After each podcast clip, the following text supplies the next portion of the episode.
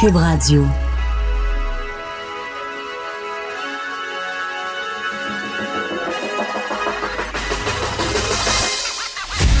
Jonathan Trudeau. Joe, Trudeau et Maude Boutet.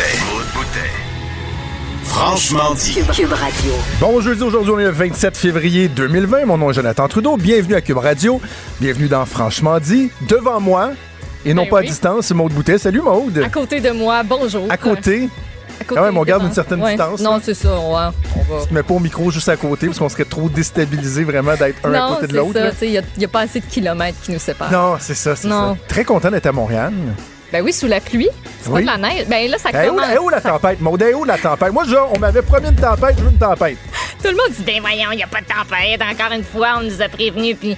ah. Elle va arriver. Elle est censée arriver là, dans la journée. Là. Elle est censée. Mais je pense qu'à Québec, là, euh, Marjo, ma mère, m'a texté. Elle dit, moi, même pas de l'autre bord de la rue. Hein? Fait qu'à Québec, il neige. Marjolaine, elle voit pas de l'autre bord de la rue? Marjolaine, elle va pas de l'autre bord de Eh, la rue. c'est bol. Fait qu'il neige. Puis pas à peu près. Fatigant, ça? C'est fatigant. Moi, je sais que les, les enfants, l'école a été annulée ce matin. Donc, euh, je sais. Mais je pense que c'était en prévision de la météo à venir. Ouais, ben c'est ça. Il, annonce pas beau. Mais là, c'est le fun parce que la pluie, fait ça fondre. fait fondre la neige Ah oui. actuellement. Ah ça, oui. c'est pas désagréable. Mais en partant de Laval ce matin, nous autres, on avait un tapis blanc. Toi? Il neigeait. Ouais, toi, toi, Parce que moi, je suis parti un peu plus tard. Je suis parti à 6h45 de Laval, de chez ma sœur, il y en avait plus? dans le coin du, du pont de la 25. Et ça commençait déjà à fondre. Puis Oh. je, je suis parti vraiment tôt parce que j'anticipais le trafic. Moi aussi. Ça a pris c'est- 32 minutes. Ça m'a pris moins de temps que d'habitude. Ça m'a pris moins de temps que de. Lévis à, à l'Assemblée nationale. Là, je suis arrivée trop de bonheur. Je suis tout débalancée. Je suis tout mêlée dans mes petites habitudes. J'ai oublié de déjeuner. On est des petites bêtes d'habitude, pareil. Hein? Oui, Hmm. beaucoup. On est de même. Tu sais, la tempête, là, je- je- moi, j'ai une relation particulière avec les gens qui. Comment je te dirais ça? Qui.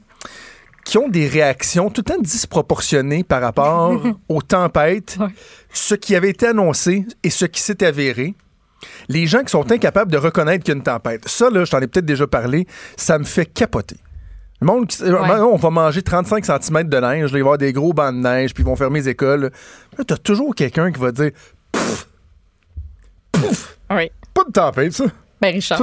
Et quoi, on est-tu mauvais? Pas de tempête, ça. Pas. Richard, Richard, pas plus tard que la dernière tempête, quand c'est comme le bordel, Je le sais, je comme, disais tout le temps ça qu'on travaillait ensemble. ça me gosse. Ça me. Parce, euh, ça coûte-tu quelque chose de dire qu'il y a une tempête? Est-ce qu'à chaque fois que je dis le mot tempête, 100 dollars seront débités de votre compte? Ça coûte que rien, là. Je peux juste que dire, il y a- une tempête. Ben, ben, hey, Ah gang, oui. il fait une tempête, OK, on passe à d'autres choses.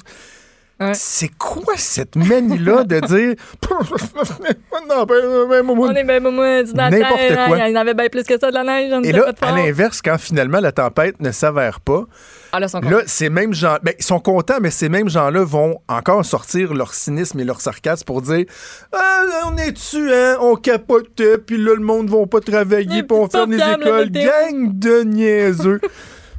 tu sais, c'est pas, pas une science exacte, là. Ah non? Ben, tu sais, c'est parce que la, Ah, on le sait pas depuis comme vraiment longtemps. Ah, j'en apprends une bonne à matin. tu sais, on, on- on- aurait pu mettre un météorologue en ligne, là. Comme si on l'avait su hier que la météo, c'est pas une science exacte c'est ni très, très, C'est ça. très fiable. Tu sais, on peut se baser là-dessus pour se dire ça s'enligne un peu de même, puis ça va peut-être être de même. Mais il y a place au changement. C'est comme le petit astérix là en bas d'un contrat, l'écrit en tout petit, là, Exact. en caractère euh, 10, 9, 8. Parce que, tu sais, entre de la pluie puis de la neige, il y a juste une coupe de degrés. Il y a juste une coupe de degrés. Il vente un petit peu plus, vente un petit peu moins. Ouais. Euh, la cellule s'est tassée. J'avoue que des fois, je me demande pourquoi on n'est pas capable de le faire de façon plus précise. Parce que on est capable d'envoyer un vaisseau sur Mars Mhm. et dire dans 11 mois, 8 jours et 48 minutes, il va atterrir.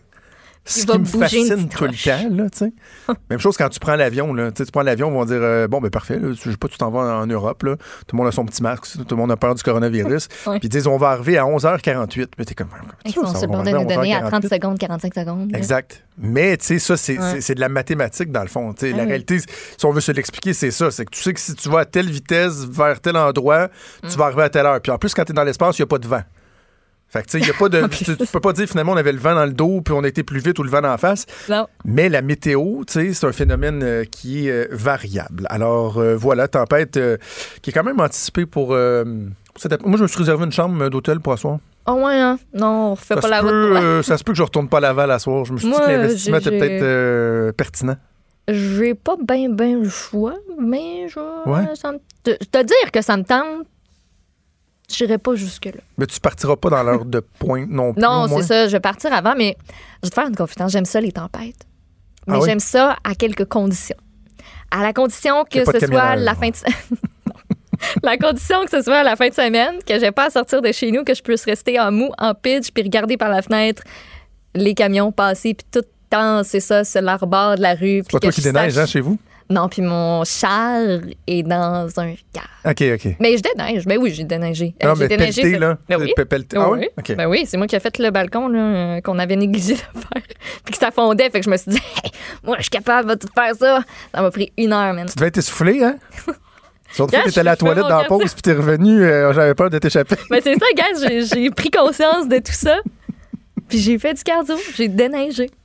OK. Mais moi, j'aime ça conduire dans la neige. Pas, pas sur l'autoroute où tout le monde va se rentrer dedans, mais tu sais, sur les boulevards. sur- Ouais, c'est ça. Tu sais, quand tu as un Tu véhicule. tu sais, un peu laisser aller là, quand tu tournes sur le coin. Là, Ah, puis tu sens, ça. tu sens ça partir, là, le, le cul du char partir. Puis tu fais, Quand là, tu le jeune, on ramènes. Là. faire du break à bras. Là, je conduisais manuel, puis on faisait du break à bras. Ouais. À cette heure, tu sais, as des véhicules comme le mien, je veux le faire déraper, puis c'est- c'était pas- il fait comme non.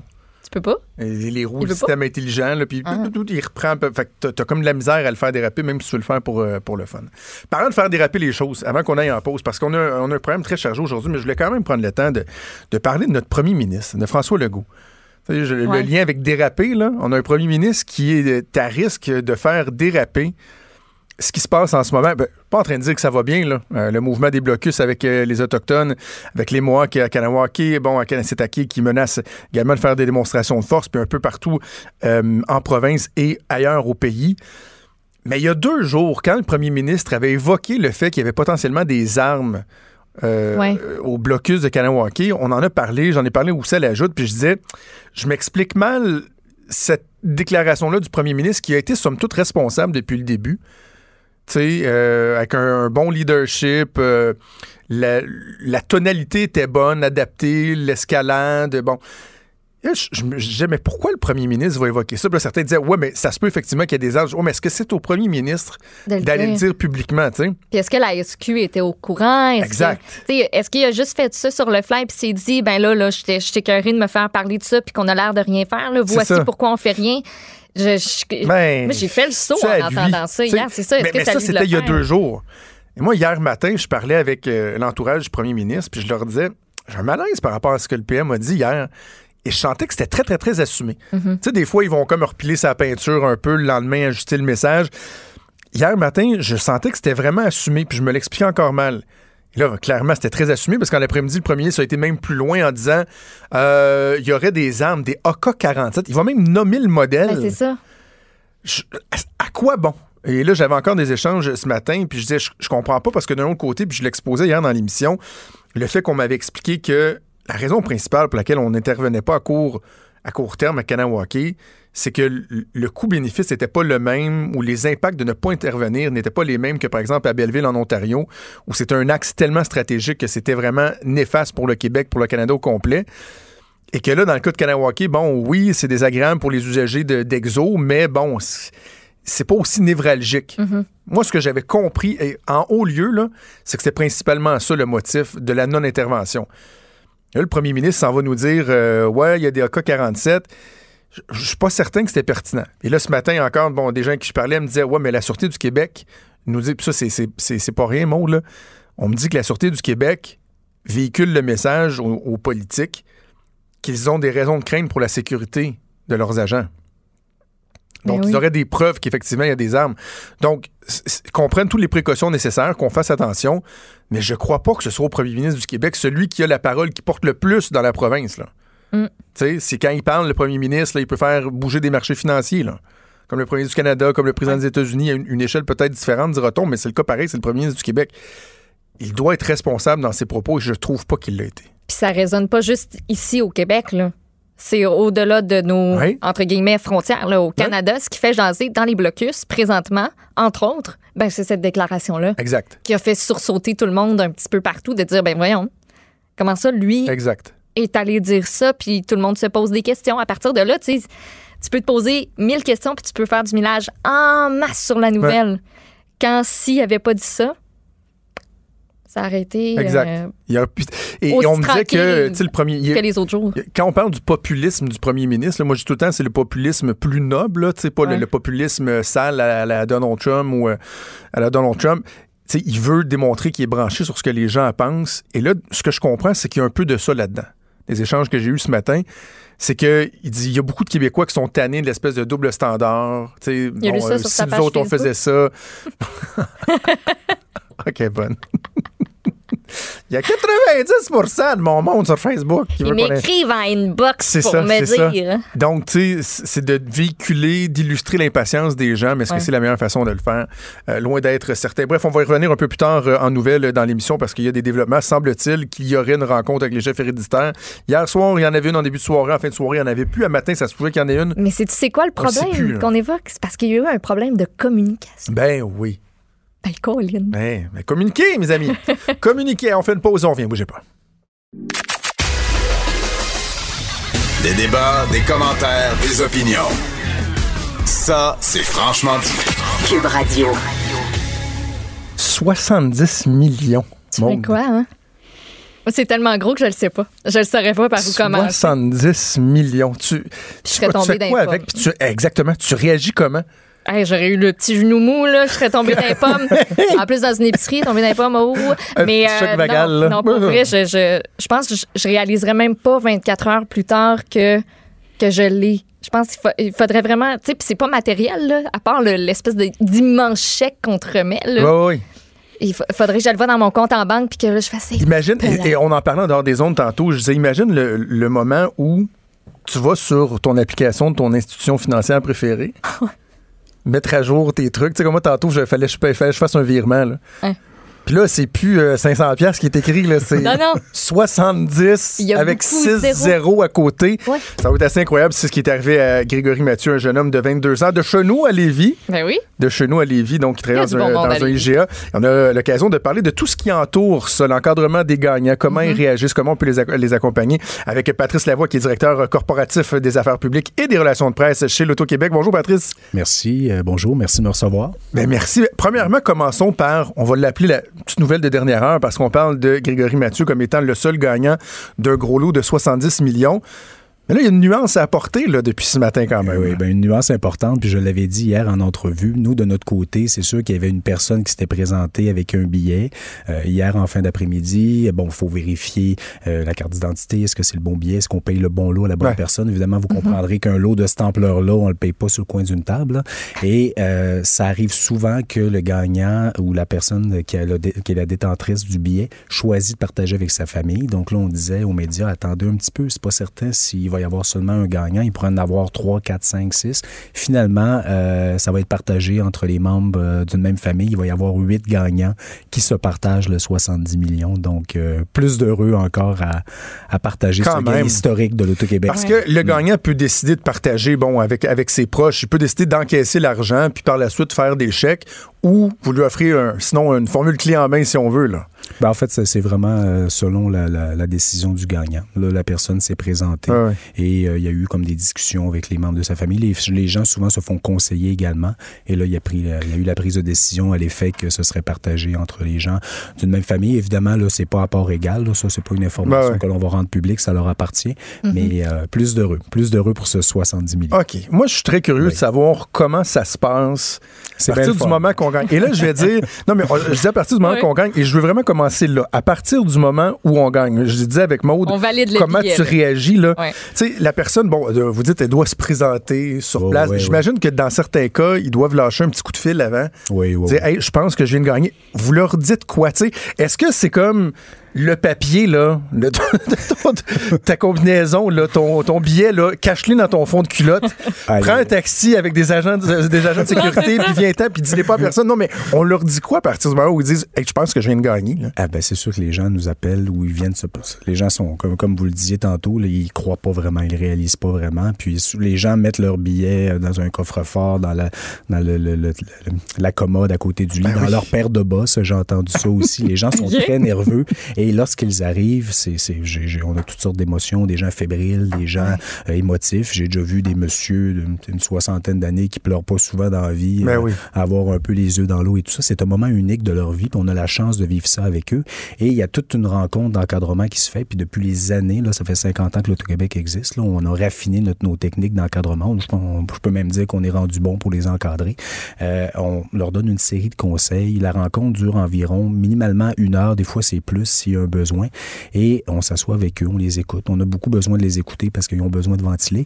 Et euh, écoutez, on leur dit, la première affaire, c'est là, là, on va laisser le temps de retomber un peu la poussière parce que là, ça se bouscule dans leur tête, puis ils savent pas ce qu'ils vont faire avec cet argent-là. Là. Tu sais, 70 millions, ça dépasse l'entendement. Ben oui. Donc là, euh, bon, faites une liste. Présentement, là, vous voulez peut-être euh, prendre votre retraite, changer de votre maison, euh, pas faire trois fois le tour du monde. Attendez un petit peu. Dans trois mois, dans six mois, peut-être que finalement, votre liste va être beaucoup plus courte. Puis, sais, ça se confirme, c'est toujours le, le cas. Et ça représente vraiment des vrais besoins, des vraies valeurs. Et c'est ce que les gagnants, finalement, vont, vont, vont faire avec leur argent. Euh, faites attention à ce que vous dites sur les médias sociaux. Ouais. Euh, évidemment, euh, c'est votre argent et vous l'avez pas volé, c'est à vous. Donc, si vous choisissez de faire des dons à vos proches ou il y a un organisme en lequel vous croyez, vous, vous croyez puis vous voulez faire un don, faites-le. Mais vous n'êtes pas obligé de, de faire des dons. Il n'y a pas de pression et apprenez justement à dire non. On a même euh, depuis quelques années un outil de réalité virtuelle. Donc on, OK. on assoit le gagnant, ça dure huit minutes et on le met vraiment dans un univers où il y a des, des euh, de, de, de gens qui viennent les solliciter. Ah, justement pour que émotivement ils apprennent à dire non et que si jamais ça arrive dans la vraie vie, l'émotion négative liée à cette sollicitation va être moins, moins grande. Donc, donc, justement pour les, leur enseigner là, ce, qui peut, euh, ce qui peut arriver. C'est très apprécié des Parce que justement, cette, il- euh, ça vient avec euh, des conséquences qui sont pas tous heureuses. Dans, parce que je dis ça dans le sens qu'on dit ben c'est assurément le plus beau jour de leur vie. Puis je vais faire, moi, je vais faire un parallèle avec la, la politique. Je viens du milieu politique. Lorsqu'un homme ou une femme politique, par exemple, devient premier ministre du Québec ou du Canada, on se dit tous, hey, c'est le plus beau moment de sa vie, mais au, au même moment, ça vient avec une espèce de chape de plomb là, qui descend sur les épaules, le poids de la responsabilité. Est-ce qu'on le sent, ça, des fois, chez des gagnants qui disent Waouh, c'est incroyable, ma vie vient de changer à tout jamais, mais ça va venir avec peut-être des tensions familiales, ça va venir avec des pressions, ça va venir.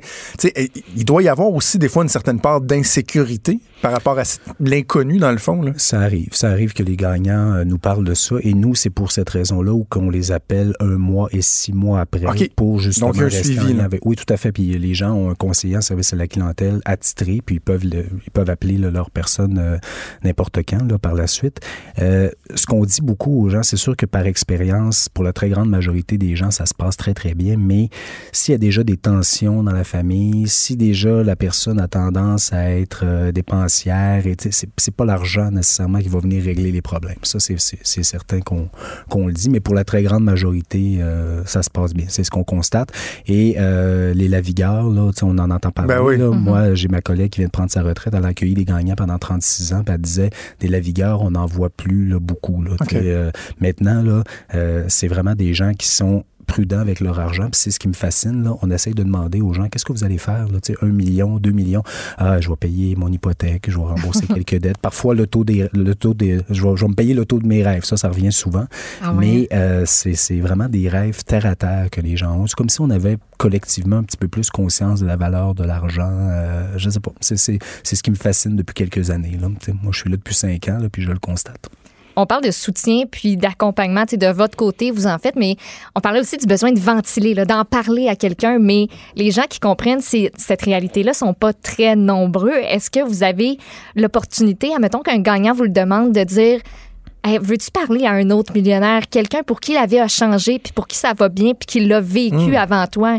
Est-ce que, est-ce que vous, vous pouvez faire ça? Est-ce qu'il y en a qui veulent ça? Oui, ben en fait, si quelqu'un le demandait, tout à fait, là, on a des gagnants qui, avec qui on demeure en lien. là. Moi, j'ai- j'ai j'ai quelqu'un d'ailleurs, euh, j'en ai rencontré des dizaines et des dizaines, mais il y en a un avec qui je suis resté ami. Mais bon, quand on se voit, c'est moi qui paye le café parce que je veux pas que sentir. Ah ouais, ça. euh, Non. je veux pas être en conflit d'intérêt, comme on dit.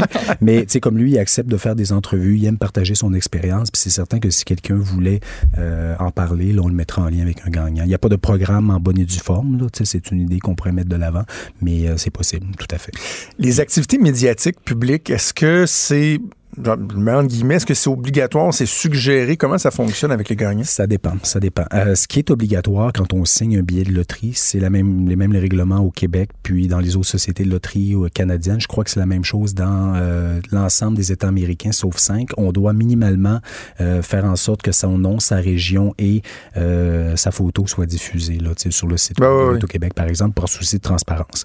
Mais par contre, c'est certain que lorsqu'on fait un point de presse pour présenter des gagnants, ça, c'est vraiment le gagnant ou les gagnants qui acceptent de le faire. C'est pas obligé. Dans la situation qu'on a vécue, écoutez, vous l'avez vu comme moi, là, en première page du Journal de Montréal, alors que la nouvelle n'avait pas été confirmée par l'Auto-Québec, on voit déjà le ben jeune homme et tout ça.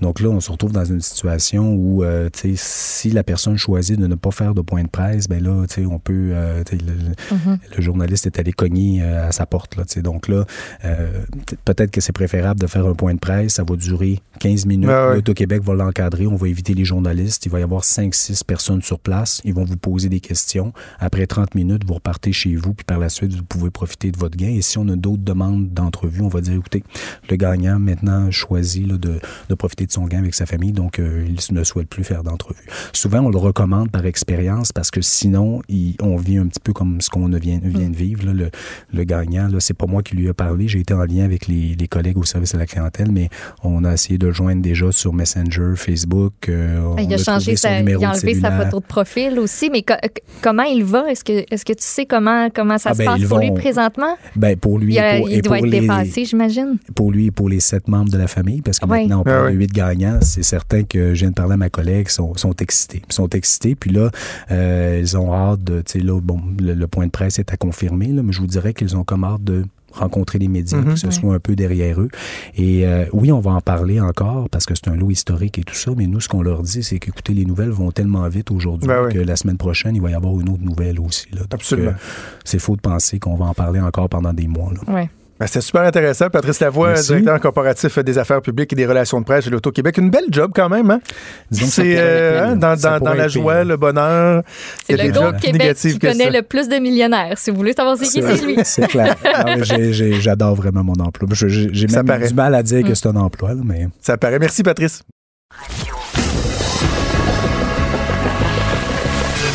Franchement dit.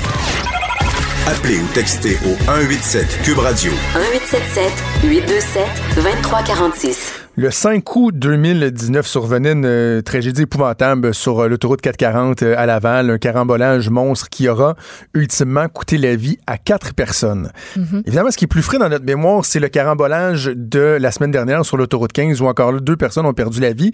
Mais rapidement, Maude, moi, j'ai accroché sur un élément. on en a parlé ensemble dans l'émission, on a fait des entrevues sur l'encadrement des premiers répondants. évidemment, nos pensées vont aller, exact, euh, on pense aux familles des victimes, on pense aux personnes blessées, on pense aussi aux personnes qui ont vécu des désagréments, d'être pris dans des embouteillages, mais il y a aussi celles et ceux qui interviennent, qui sont les premiers sur place et qui peuvent euh, vivre de quand même des traumatismes très sérieux de par la difficulté de la tâche, de ce qu'ils vont voir, de voir des gens perdre la vie devant eux. Et euh, justement, dans le cas euh, du carambolage mortel de l'autoroute 440 à Laval l'été dernier, il y a deux ambulanciers qui ont eu un rôle particulièrement important à jouer. Un point tel que ces gens-là vont être honorés éventuellement euh, bientôt par euh, l'Assemblée nationale pour leur courage. Ça a été une route qui n'a pas été évidente, je pense, au cours des 12 derniers mois, mais aujourd'hui, ils acceptent de prendre la parole. Les deux ambulanciers en question, c'est Mathieu Goyer et Marc-André Gaudreau, et on a l'occasion de parler au téléphone avec Mathieu Goyer. Bonjour, Monsieur Goyer. Oui, bonjour, ça va bien? Ben, moi, ça va bien. Vous, en fait, j'ai envie de vous demander comment, comment ça va aujourd'hui? Ah, aujourd'hui, ça va bien. Euh, depuis euh, depuis cinq, cinq, semaines, on est revenu au travail. Puis là, présentement, ça se passe bien notre retour au travail. Ça va vraiment bien. Est-ce que euh, quand je fais ce genre d'entrevue-là, je trouve toujours ça délicat de demander aux personnes qui ont, qui ont vécu bon, un, certain traumatisme de, de revisiter leurs souvenirs? Dans votre cas, si je vous dis comment vous avez vécu le 5 août, comment ça s'est passé, est-ce que vous êtes à l'aise d'en parler? Est-ce que vous êtes capable aujourd'hui d'en parler? Oui, maintenant, on peut en parler. On en a parlé plusieurs fois depuis l'événement aussi. Euh, c'est plus facile maintenant d'en parler euh, depuis euh, quelques mois là, versus au début quand c'est arrivé. Là. Mais maintenant, on en parle plus facilement, puis on l'a accepté l'événement, puis on a passé par-dessus ça. Donc, ben, revenons-y, si vous voulez bien, euh, à cet événement-là. Le, 5 août, lorsque euh, le carambolage survient, le hasard fait en sorte que votre collègue Marc-André et vous, vous étiez déjà vraiment pas loin de, l'incident. Exactement. On avait fini notre corps de travail, puis c'est arrivé euh, quatre, cinq véhicules juste derrière nous. On était pratiquement impliqués dans l'accident, dans le carambolage. Qu'est-ce qui s'est passé? Comment vous euh, comment vous êtes intervenu? C'est quoi les, premières euh, constatations que vous avez euh, vous avez dressées? Comment vous êtes intervenu? ben mon partenaire, quand il s'est rendu compte de ça, on a vu dans le dans le miroir, on a, arrêté le véhicule, puis vu qu'il n'y avait plus de véhicules qui passaient, qui circulaient sur la 440, on a décidé de reculer l'ambulance le plus près possible de, la, de la première vanne. Puis moi, j'ai débarqué étant au patient, j'ai débarqué, puis on a vu qu'il commençait à avoir un peu de de fumée euh, avant que les flammes commencent. En fait, j'ai pris euh, l'acrobat, l'appel pour essayer de dégager des gens euh, pris dans le véhicule pendant que mon partenaire lui essayait de, aux communications d'avoir les, policiers, les pompiers puis d'autres ambulances, sachant que ça allait être majeur comme intervention. Pendant un, bon moment, vous avez été les, deux seuls sur place? Oui, un gros quatre, cinq minutes, là, on était seulement les deux avec toutes les personnes impliquées, euh, le feu, les, voitures, le monde qui, qui était sur le bord de la 440, qui essayait de traverser pour venir voir, puis là, on essayait de leur dire de, s'éloigner, sachant que ça pouvait exploser ou faire d'autres victimes supplémentaires. Fait que mais un gros 4-5 minutes, juste les deux comme intervenants euh, pour faire toute l'intervention. Est-ce qu'il y a un moment dans l'intervention où vous comprenez que votre vie à vous-même peut être en danger? parce qu'il y avait des, il y a eu des explosions, il y avait euh, le feu, la, bon, la chaleur. Est-ce qu'à un moment donné, vous vous dites, ouais, mais là, elle est où la ligne entre vouloir sauver des vies et protéger la mienne? Ben, moi, sur le coup, ça, je m'en, je m'en rendais même pas compte, comme un peu vision du tunnel. Moi, j'étais, j'étais à côté du véhicule, il y avait les flammes. C'est mon partenaire qui était plus en retrait. Lui a vu le danger de la situation, les feux, le feu, les explosions. C'est lui, à ce moment-là, qui m'a crié pour attirer mon attention pour que, justement, je le réalise, puis que je me retire, puis on vienne mettre tout l'équipement euh, nécessaire, puis aussi pour notre sécurité. Mais cette journée-là, à ce moment-là, c'est grâce à Marc-André qui a vu l'ampleur puis c'est lui qui a vu le danger parce que moi, je ne le voyais pas à ce moment-là sous l'adrénaline. Je disais que à la fin de l'intervention, il y a un, collègue de travail, un, responsable, qui vous a dit que vous aviez au moins sauvé six ou sept personnes. De ce qu'on comprend dans, dans l'immédiat, c'est pas ça, vous, que vous reteniez les vies sauvées. C'était de garder en tête qu'il y avait des vies qui avaient été perdues. Exactement. Nous autres, à ce moment-là, on voyait pas les personnes qu'on avait aidées ou sauvées. On voyait plus ceux, euh, les quatre décès, on voyait plus les personnes qu'on n'avait pas été capable d'aider, de sauver, ceux qui étaient décédés devant nous autres. C'était plus ceux-là qu'on focusait, qu'on mettait l'emphase nous autres dans notre tête. C'était plus sentiment d'échec. C'est après que le, superviseur soit venu euh, à l'hôpital nous rejoindre, puis que lui, il avait discuté avec des policiers, avec des, personnes là-bas. C'est lui qui nous a mentionné, euh, à l'inverse, qu'on avait sauvé plusieurs personnes mais nous, on ne le voyait pas à ce moment-là.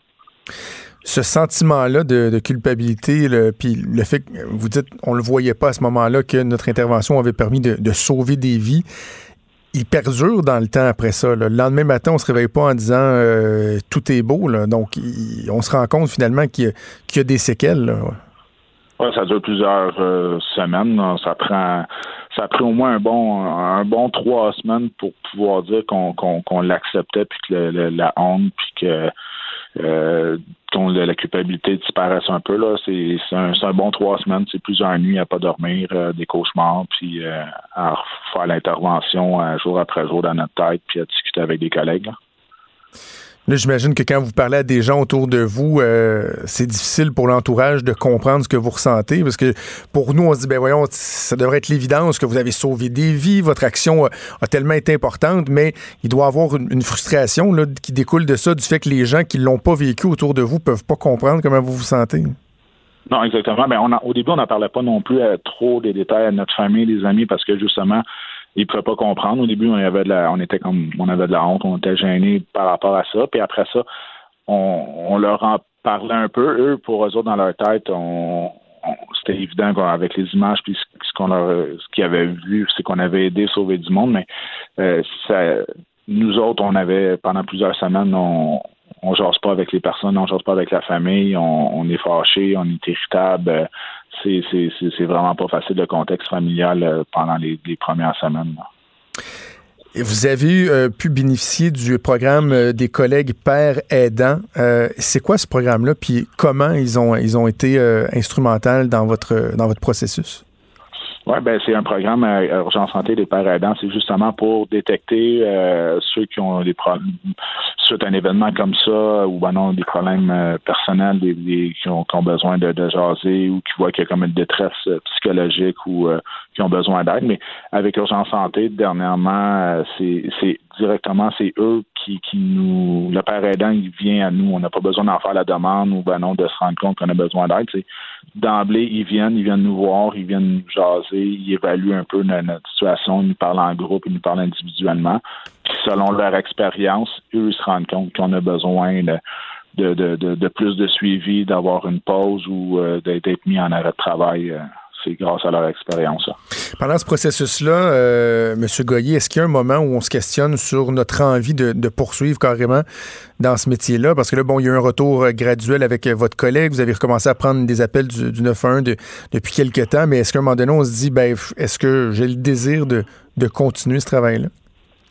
Euh, ben nous, euh, honnêtement, c'était clair dans notre tête qu'on allait toujours revenir sur l'ambulance puis que euh, c'était savoir quand. Mais dans notre tête, c'était déjà décidé, on allait revenir dans l'ambulance. On avait discuté avec justement avec la, CNSST, avec le psychothérapeute. Puis nous autres, on pensait même revenir plus vite. Moi, on s'est rendu compte qu'on avait besoin de plus de temps, mais ça n'a jamais été euh, une question dans notre tête. C'était juste de savoir quand, parce que c'était sûr, sûr qu'on allait revenir au travail. Au moment de, l'incident, Marc-André et vous, ça faisait déjà trois ans que vous, euh, vous étiez euh, collègues. Qu'est-ce que ça fait sur la relation de travail, sur le lien qui vous unit? Euh, c'est ça, ça faisait trois ans qu'on était ensemble, mais on était aussi amis en dehors. On, jouait au hockey, on fait des activités, fait qu'on était quand même des amis proches. Mais là, c'est sûr que depuis cet événement-là, ben le lien est encore plus fort, on est encore plus unis, on, on est encore plus plus amis, si on peut dire, mais c'est sûr qu'en tant que confrères, collègues, ben c'est ça, ça nous a rapprochés. Les deux, on a une confiance envers l'autre. Euh, puis on a une chimie qu'on avait déjà, puis que c'est encore plus. On a vécu la même chose. Fait on n'a même pas besoin de se parler, ben on se comprend. Puis fait la, la, confiance, la chimie est encore meilleure. Puis nos liens qu'on a en dehors du travail, ben on est encore plus proches, euh, plus amis. Là. Vous êtes revenu, au travail de façon progressive depuis la période des fêtes, mais les appels d'urgence, de ce que je comprends, ont, débuté euh, cette semaine. Est-ce que vous l'anticipiez? Comment ça s'est passé concrètement? Ben avec le retour, c'est ça, on a fait des transferts euh, des interétablissements pendant cinq semaines pour commencer justement graduellement à prendre contact avec les patients, l'équipement, l'ambulance, euh, les hôpitaux. Puis depuis cette semaine, depuis lundi, c'est sûr qu'on avait un petit stress par rapport à reprendre des appels 911 parce qu'on peut jamais anticiper, prévoir l'appel qu'on va avoir, comment l'appel va se dérouler. Mais là, ça fait trois jours qu'on fait des appels 911 puis on dirait que ça revient. Euh, c'est la confiance est là, puis c'est sûr qu'on on peut jamais savoir l'appel qu'on va avoir tantôt, mais juste la confiance est revenue, on est plus à l'aise à la conduite d'urgence, puis on, recommence à, où ce qu'on était il y a cinq mois. J'imagine qu'encore là, le fait de le faire ensemble, il y a quelque chose de, rassurant. Exact. Ben ça, c'était une de nos demandes dès le début avec la CNSST, notre employeur, puis euh, le psychothérapeute, notre retour au travail, on voulait qu'il se fasse ensemble. Puis euh, toutes les démarches se fassent ensemble. C'était plus rassurant pour les deux parce que s'il y avait quelque chose, ben je savais que Marc-André comprendrait ce, que ce que je vis ou comment je vais, puis vice-versa. Moi, je pouvais anticiper voir Marc-André comment ça allait. Fait que ça, c'était une de nos demandes qu'on revienne les deux ensemble. Puis ça a été très bien accueilli euh, par notre employeur en santé. Vous allez être honoré par euh, l'Assemblée nationale pour euh, votre courage, le disant en ouverture euh, d'entrevue. Comment, je suis curieux de savoir comment vous l'avez appris, puis comment vous l'avez accueilli, cette nouvelle ben, on l'a appris la semaine passée. C'est ce qui est le fun, c'est que c'est, ça, vient de nos confrères, de nos pères qui ont soumis l'idée. Puis après ça, l'idée avec Claude Lamarche, Jean, euh, Jean Leclerc qui ont, qui ont cheminé l'idée avec euh, les, députés et les ministres. C'est sûr que c'est encore plus flatteur, c'est gratifiant parce que ça vient de nos confrères qui soulignent ben notre travail, puis euh, avec des personnes qu'on estime beaucoup. Fait que c'est sûr que c'est le fun. C'est ce soir. On, a un petit stress de voir comment ça va se passer, mais on a vraiment hâte à ce soir pour avoir ça. Là, on est content. Ça va être un beau moment pour avoir vu euh, bien des gens à l'Assemblée nationale euh, vivre ce genre de moment-là. Euh, autant les lieux que le, la, la, cérémonie comme telle. profiter, je vous invite à, profiter de ce, ce moment-là, Mathieu. Puis en terminant, j'ai envie de vous demander si vous avez un message à passer à vos, à vos collègues, aux premiers répondants qui, qui des fois ont peut-être de la misère à faire face aux difficultés ou à reconnaître le fait qu'ils subissent des impacts de certaines interventions, de certains événements. C'est quoi le message que vous leur envoyez aujourd'hui? Ben moi, je leur dirais que je, je comprends pour euh, ça fait longtemps que je suis dans le métier qu'au début, c'était pas évident, c'était pas idéal de demander de l'aide, il y avait l'orgueil, puis on était comme plus gênés face à ça. Mais je dirais que maintenant, avec le recul, je dirais de pas hésiter à, demander de l'aide, de consulter, parce que c'est plus facile en demandant de l'aide au début, d'être pris en charge rapidement, puis ça fait qu'on revient au travail euh, cinq mois après au lieu de, d'être en arrêt pendant deux, trois ans ou jamais revenir au travail. Fait que je pense pour faciliter un retour au travail, puis pour euh, des meilleures conditions, ben, de ne pas hésiter. Puis les outils sont là, il faut les utiliser. Je vous laisse sur, euh, sur une réflexion, euh, Mathieu Goyer. On a, euh, comme habitude, un peu moins au Québec, mais au, Canada, aux États-Unis, lorsqu'on croise des, des, militaires, particulièrement, de les remercier pour leur travail, de leur témoigner de notre reconnaissance. Je pense qu'on devrait le faire aussi davantage pour nos premiers répondants, pour les paramédics que vous êtes. Puis je, je, profite de l'occasion pour vous remercier. Vous êtes véritablement des héros. Marc-André Gaudreau et vous, je sais qu'il est avec vous en ce moment. Merci, merci beaucoup pour votre travail, puis bonne chance pour la suite. Ben, merci beaucoup, c'est très apprécié. J'apprécie le temps que vous avez pris. Merci. Au plaisir, au revoir. Franchement dit. Jonathan Trudeau. Et Maude Boutet. Appelez ou textez au 187 Cube Radio. 1877 827 2346. Cube Radio. Cube Radio. Dernière question, Marc-Henri. Oui. Pardon? Ben oui, j'ai une offre de l'échange à Philadelphie. Euh, non.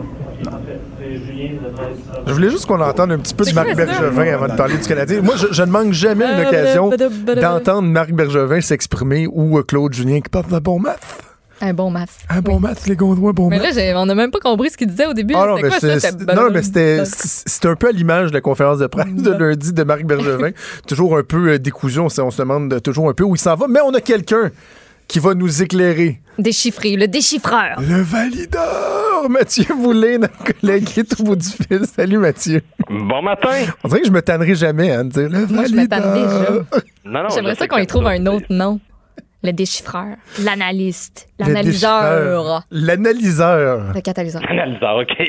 OK, on peut. Euh, gros brainstorm on va, on matin. puis euh, on vous revient avec ça. Oui, on va vous revenir. Hey, Mathieu, donc lundi, c'était la date limite des transactions. On avait mis la table avec toi vendredi dernier.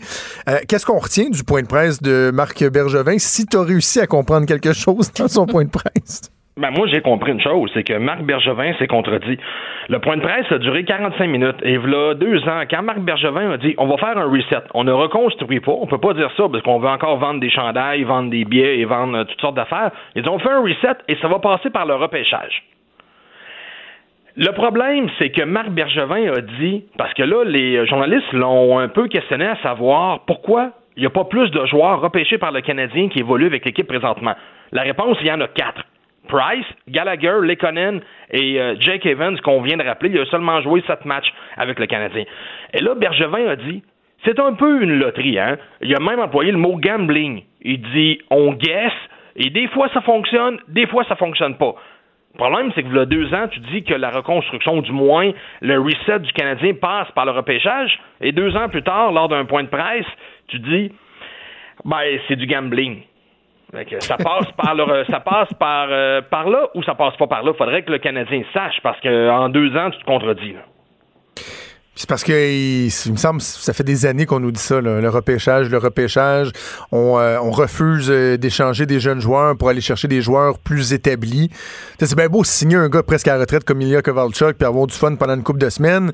Euh, bon, Tatar, ça, ça a été un bon échange, mais de façon générale, le Canadien de Montréal peut pas dire qu'il se base pas sur le repêchage depuis plusieurs années et doit, il me semble, ça s'impose de faire le constat que les résultats sont pas nécessairement probants jusqu'à maintenant.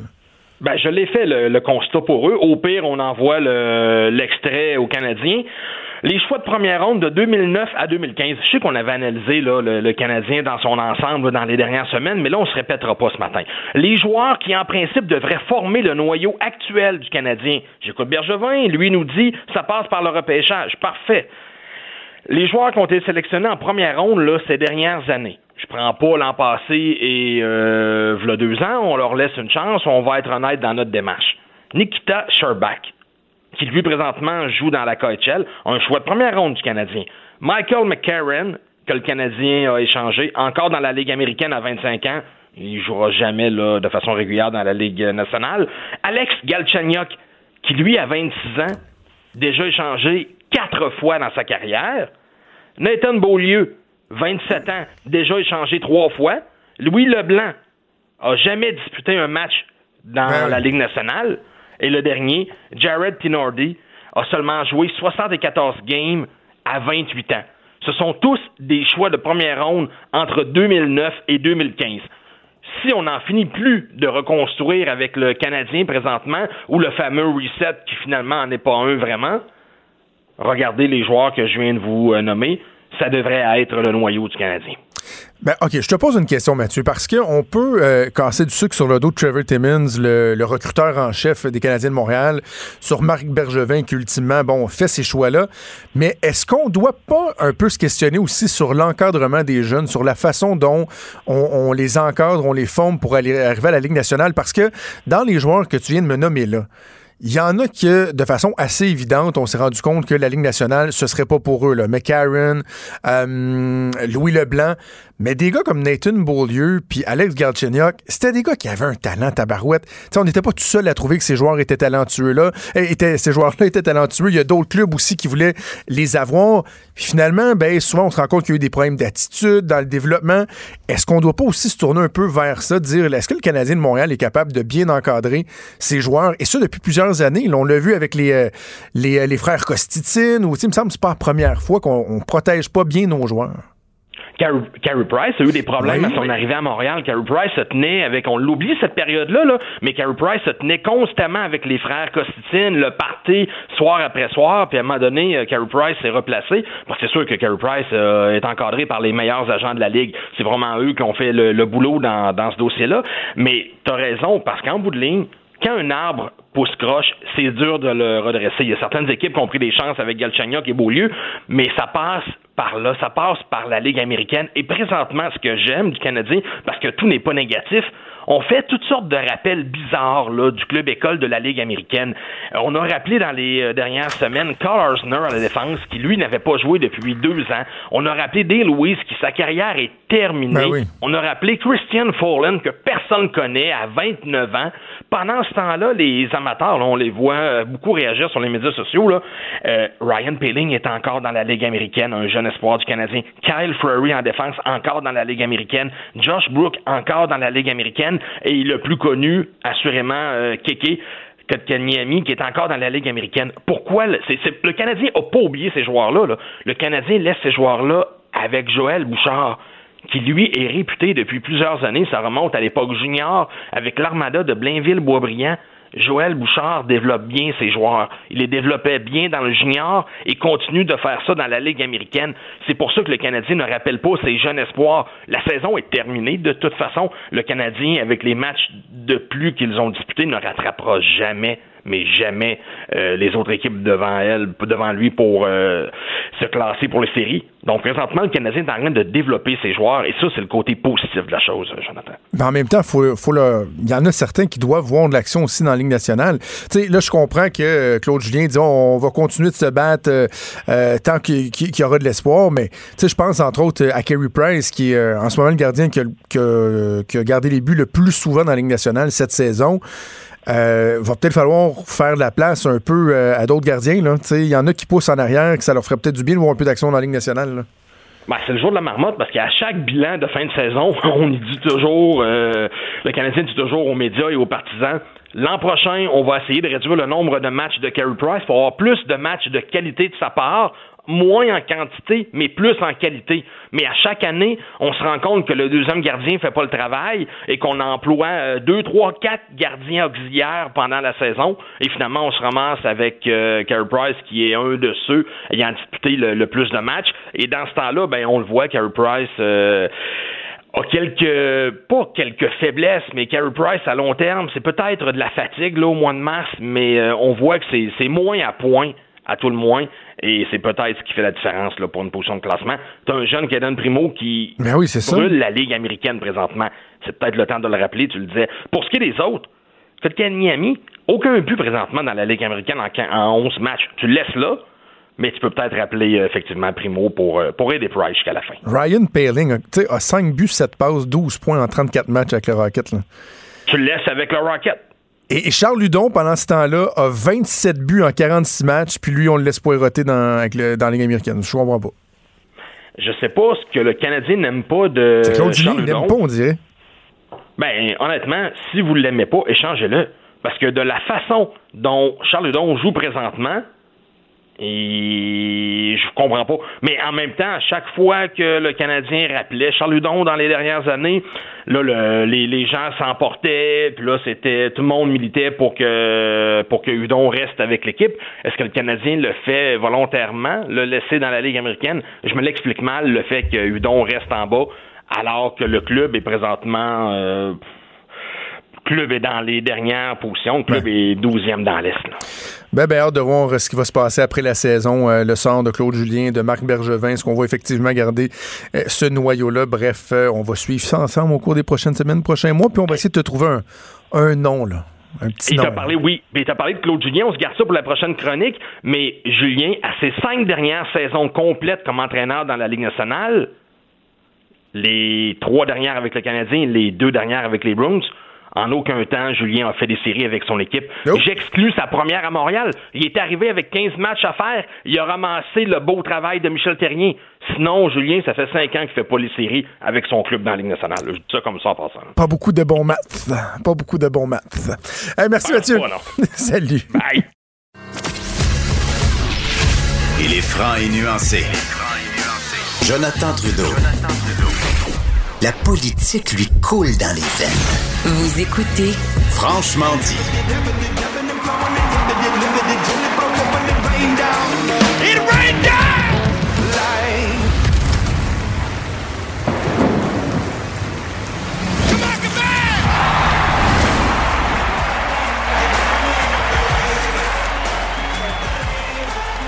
Ça se passait l'été dernier au Festival d'été de Québec, Imagine Dragon, qui, un peu euh, comme euh, Foo Fighters avait dû le faire quelques années plus tard, devait mettre fin à son euh, spectacle de façon précipitée dans les premières minutes. Étais-tu là? C'était malade. Non. Ah, je, suis comme, content parce que l'année passée, Imagine Dragons était un de mes deux groupes préférés avec Mumford Sons.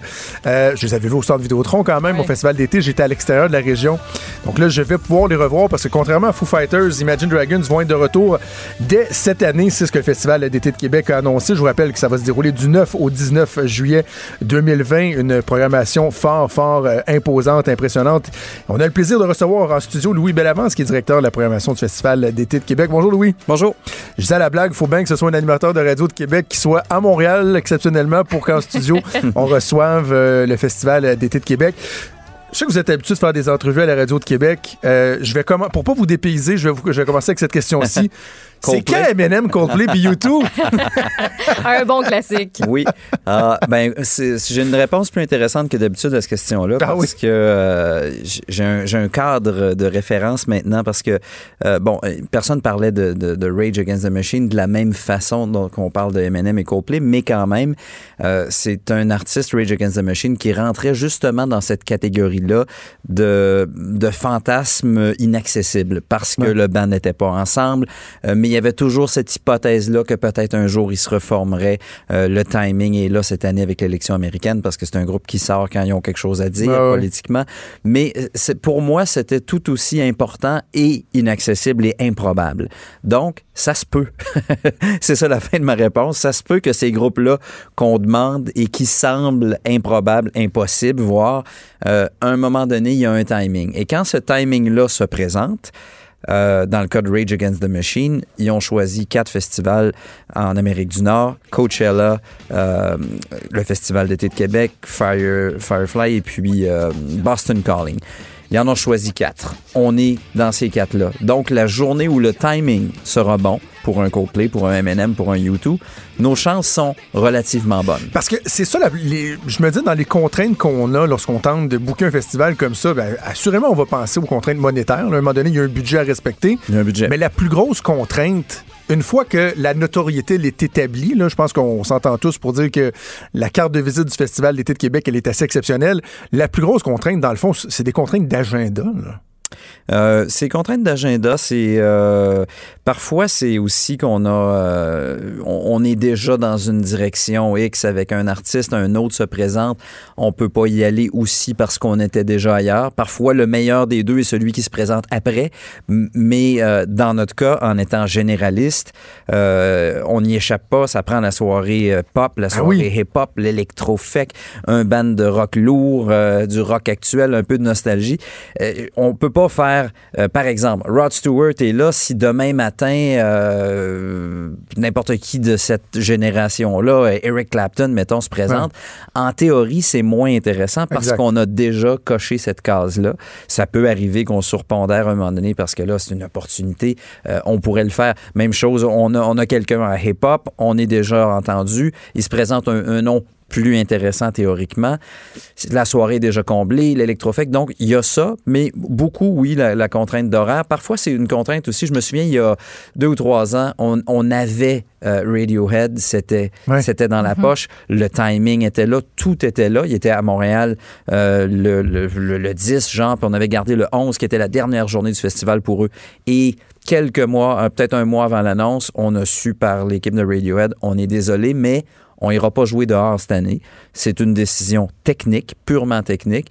Euh, le band considère que sa production va pas passer en extérieur, alors que c'est un groupe qui fait de l'extérieur. On les a vus déjà en extérieur, mais à ce moment-là, c'est impossible. La date était là, ils étaient ici, ils auraient pu coucher à Québec puis pas venir faire le show parce qu'ils amenaient pas leur production dehors. Donc, il peut se passer plein de choses euh, qui fait que ça tombe ou que ça se passe. Je voulais juste revenir un petit peu sur Imagine Dragons parce que moi, ça me fait complètement capoter qu'ils soient de retour juste un an plus tard, alors qu'on n'était même pas censé les voir de sitôt, Ouais. peu importe où dans le monde. Comment ça s'est passé? C'est Ouais. vous avez pris le téléphone, puis ça a pris deux secondes, ils ont dit Hey, on a vraiment trippé, c'est sûr qu'on vient. As-tu commencé la soirée même? Ça ressemble à ça. mais euh, ouais, ça a été, euh, somme toute, facile, mais facile, c'est jamais facile. Ce qui aurait été facile, c'est qu'ils reviennent pas. Euh, Mais ça a été facile dans la mesure où le groupe a accepté. Euh, mais euh, quand le, le show a fini, on, tout le monde, on savait qu'il s'était passé quelque chose de spécial. Au-delà de l'orage et tout, il y a eu une connexion qui est venue de l'orage aussi. Je veux dire, tout ça Ah a créé euh, quelque chose de particulier. Si Imagine Dragons avait pas monté sur scène faire ces deux pièces-là, ils seraient pas là cette année, j'en suis absolument convaincu. Euh, et puis, ils sont montés sur scène à leur décision parce que normalement, le show était prévu à 9h30. S'ils avaient embarqué à l'heure, à 9h30, euh, le show n'avait pas lieu. Ils sont pas là cette année. Il y a pas cette magie-là est pas là. Je vais les voir un petit peu avant. Je leur dis si vous rentrez à 9h30, euh, c'était 40 minutes avant le show. Je leur dis Hmm, peut-être qu'on va même pas commencer. Puis si on commence, on jouera pas longtemps. Ils prennent la décision de couper le, le changeover qu'on appelle donc le, le 30 minutes qu'ils ont pour s'installer, qui est un minimum. Euh, Ils ont réussi à couper 15 minutes. C'est le 15 minutes qu'on a eu. Euh, et dans ce 15 minutes-là, il s'est passé quelque chose. Des fois, les gens, on est là, on est dans le public, on regarde un show, puis on dit Est-ce moi ou ils, ils trippent autant que nous autres? Oui, oui. Ça y allait. C'était ça. Je veux dire, eux autres sont sortis de scène, ils ont fait Oh my God, qui- sont ces gens qui s'en vont pas quand il pleut, quand ils ventent à 80 km/h, qui restent là? On- donc, on savait qu'on avait, comme la, la connexion avait passé, le courant avait passé, donc on se disait, à un moment donné, on va le refaire. C'est devenu clair dans les jours suivants. J'ai échangé des, courriels avec eux, des appels, on a dit, oui, oui, euh, il y a un intérêt à refaire ça.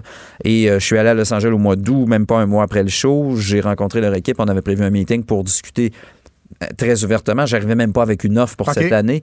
Mais euh, après ça, on a regardé le, le planning, puis le groupe était en pause cette année. Et là, après, ça pouvait être très long. Même chose qui s'était passé avec les Foo Fighters, parce qu'il allait revenir, avec- il allait pas revenir sans un nouvel album. Quand il allait avoir un album, il allait faire une tournée en salle, logiquement en arena, qui allait se promener peut-être pendant deux ans. Euh, donc là, on regardait comme un horizon 3-4 ans. Et puis là, est arrivé dans cette rencontre-là l'idée un peu folle reviendriez-vous dès l'année prochaine en, en- en congé? Euh, puis euh, je pensais vraiment pas que ça, ça fonctionnerait. Puis ils ont accepté de dire d'accord, on le fait là parce que sinon on sait pas quand ça va se faire. Puis euh, les gars du band, parce que c'est eux qui ont pris la décision, euh, ont tellement aimé ça qu'ils sont prêts à faire ça. Fait que Fait que c'est- ça s'est confirmé vraiment, rapidement. Ouais, Vraiment un mois rapidement. après, wow. Ouais. Un mois après, c'était fait. Euh, Dan Reynolds, parce que euh, j'ai accroché sur le fait que vous, vous avez dit, je, je leur ai parlé en, stu- euh, en- à l'arrière-scène. Le contact, vous, vous l'avez directement avec les, euh, avec les artistes. Là. Un Euh, gars comme Dan rarement. Reynolds, OK, ça Très arrive pas souvent. Je, je l'ai quand il, il y a une, une émeute. euh, Situation exceptionnelle. Des vents à 80 km Ok, ok. heure, euh, euh, un enjeu de sécurité quand la bouffe est pas bonne. euh, S'il y a des problèmes, on, on se parle. Sinon, c'est bien rare. Normalement, je les vois pas. OK, Imagine Dragons, donc, le 11 juillet, euh, pour moi, en tout cas, ça va être la plus grosse soirée du festival. Je vais assurément être présent. Mais revenons sur d'autres soirées. On a mentionné, bon, Rage Against the Machine, on a mentionné Rod Stewart. Moi, j'aime beaucoup la capacité du Festival d'été de Québec à avoir un équilibre dans sa programmation. Souvent, on va toucher notamment à la nostalgie. Et euh, le 13 juillet, avec Alanis Morissette, ça aussi, ça va être une soirée qui va être assurément mémorable sur les plaines. Un autre gros coup, là.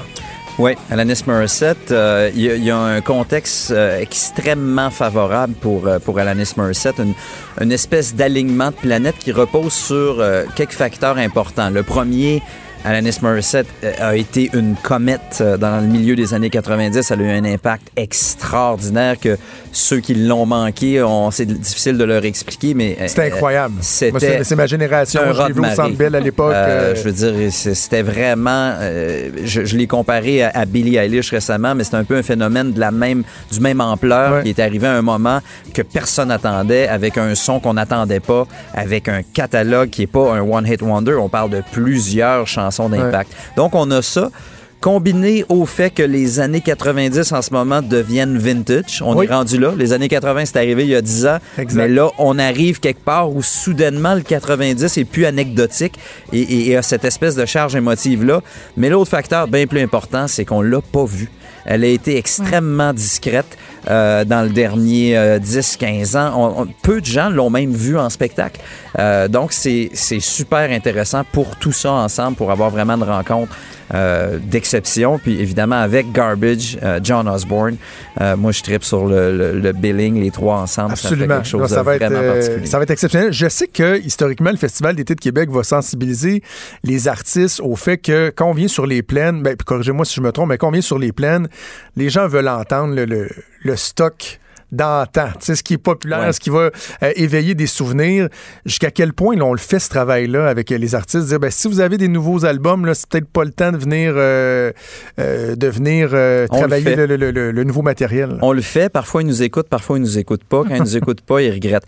Ce qu'il faut comprendre, ce qu'on essaie de leur faire comprendre, ce qui est difficile, les artistes arrivent ici, que n'importe qui, Lady Gaga ou Imagine Dragons, c'est pas vrai qu'il y a 80 ou 90 000 fans de euh, Imagine Dragons à Québec. C'est impossible. Il n'y a pas 90 000 personnes qui se déclarent Ouais. des fans d'un seul artiste, euh, sauf les Stones ou euh, et, et même les Stones. Je veux dire, à un moment donné, ces nombres-là qu'on amène sur le- les plans de l'Abraham par cette capacité folle-là, ils sont pas un reflet réaliste. Ce sont des artistes qui sont capables de vendre. Quand tu vends 20 000 billets au Centre Vidéotron, tu as 20 000 fans.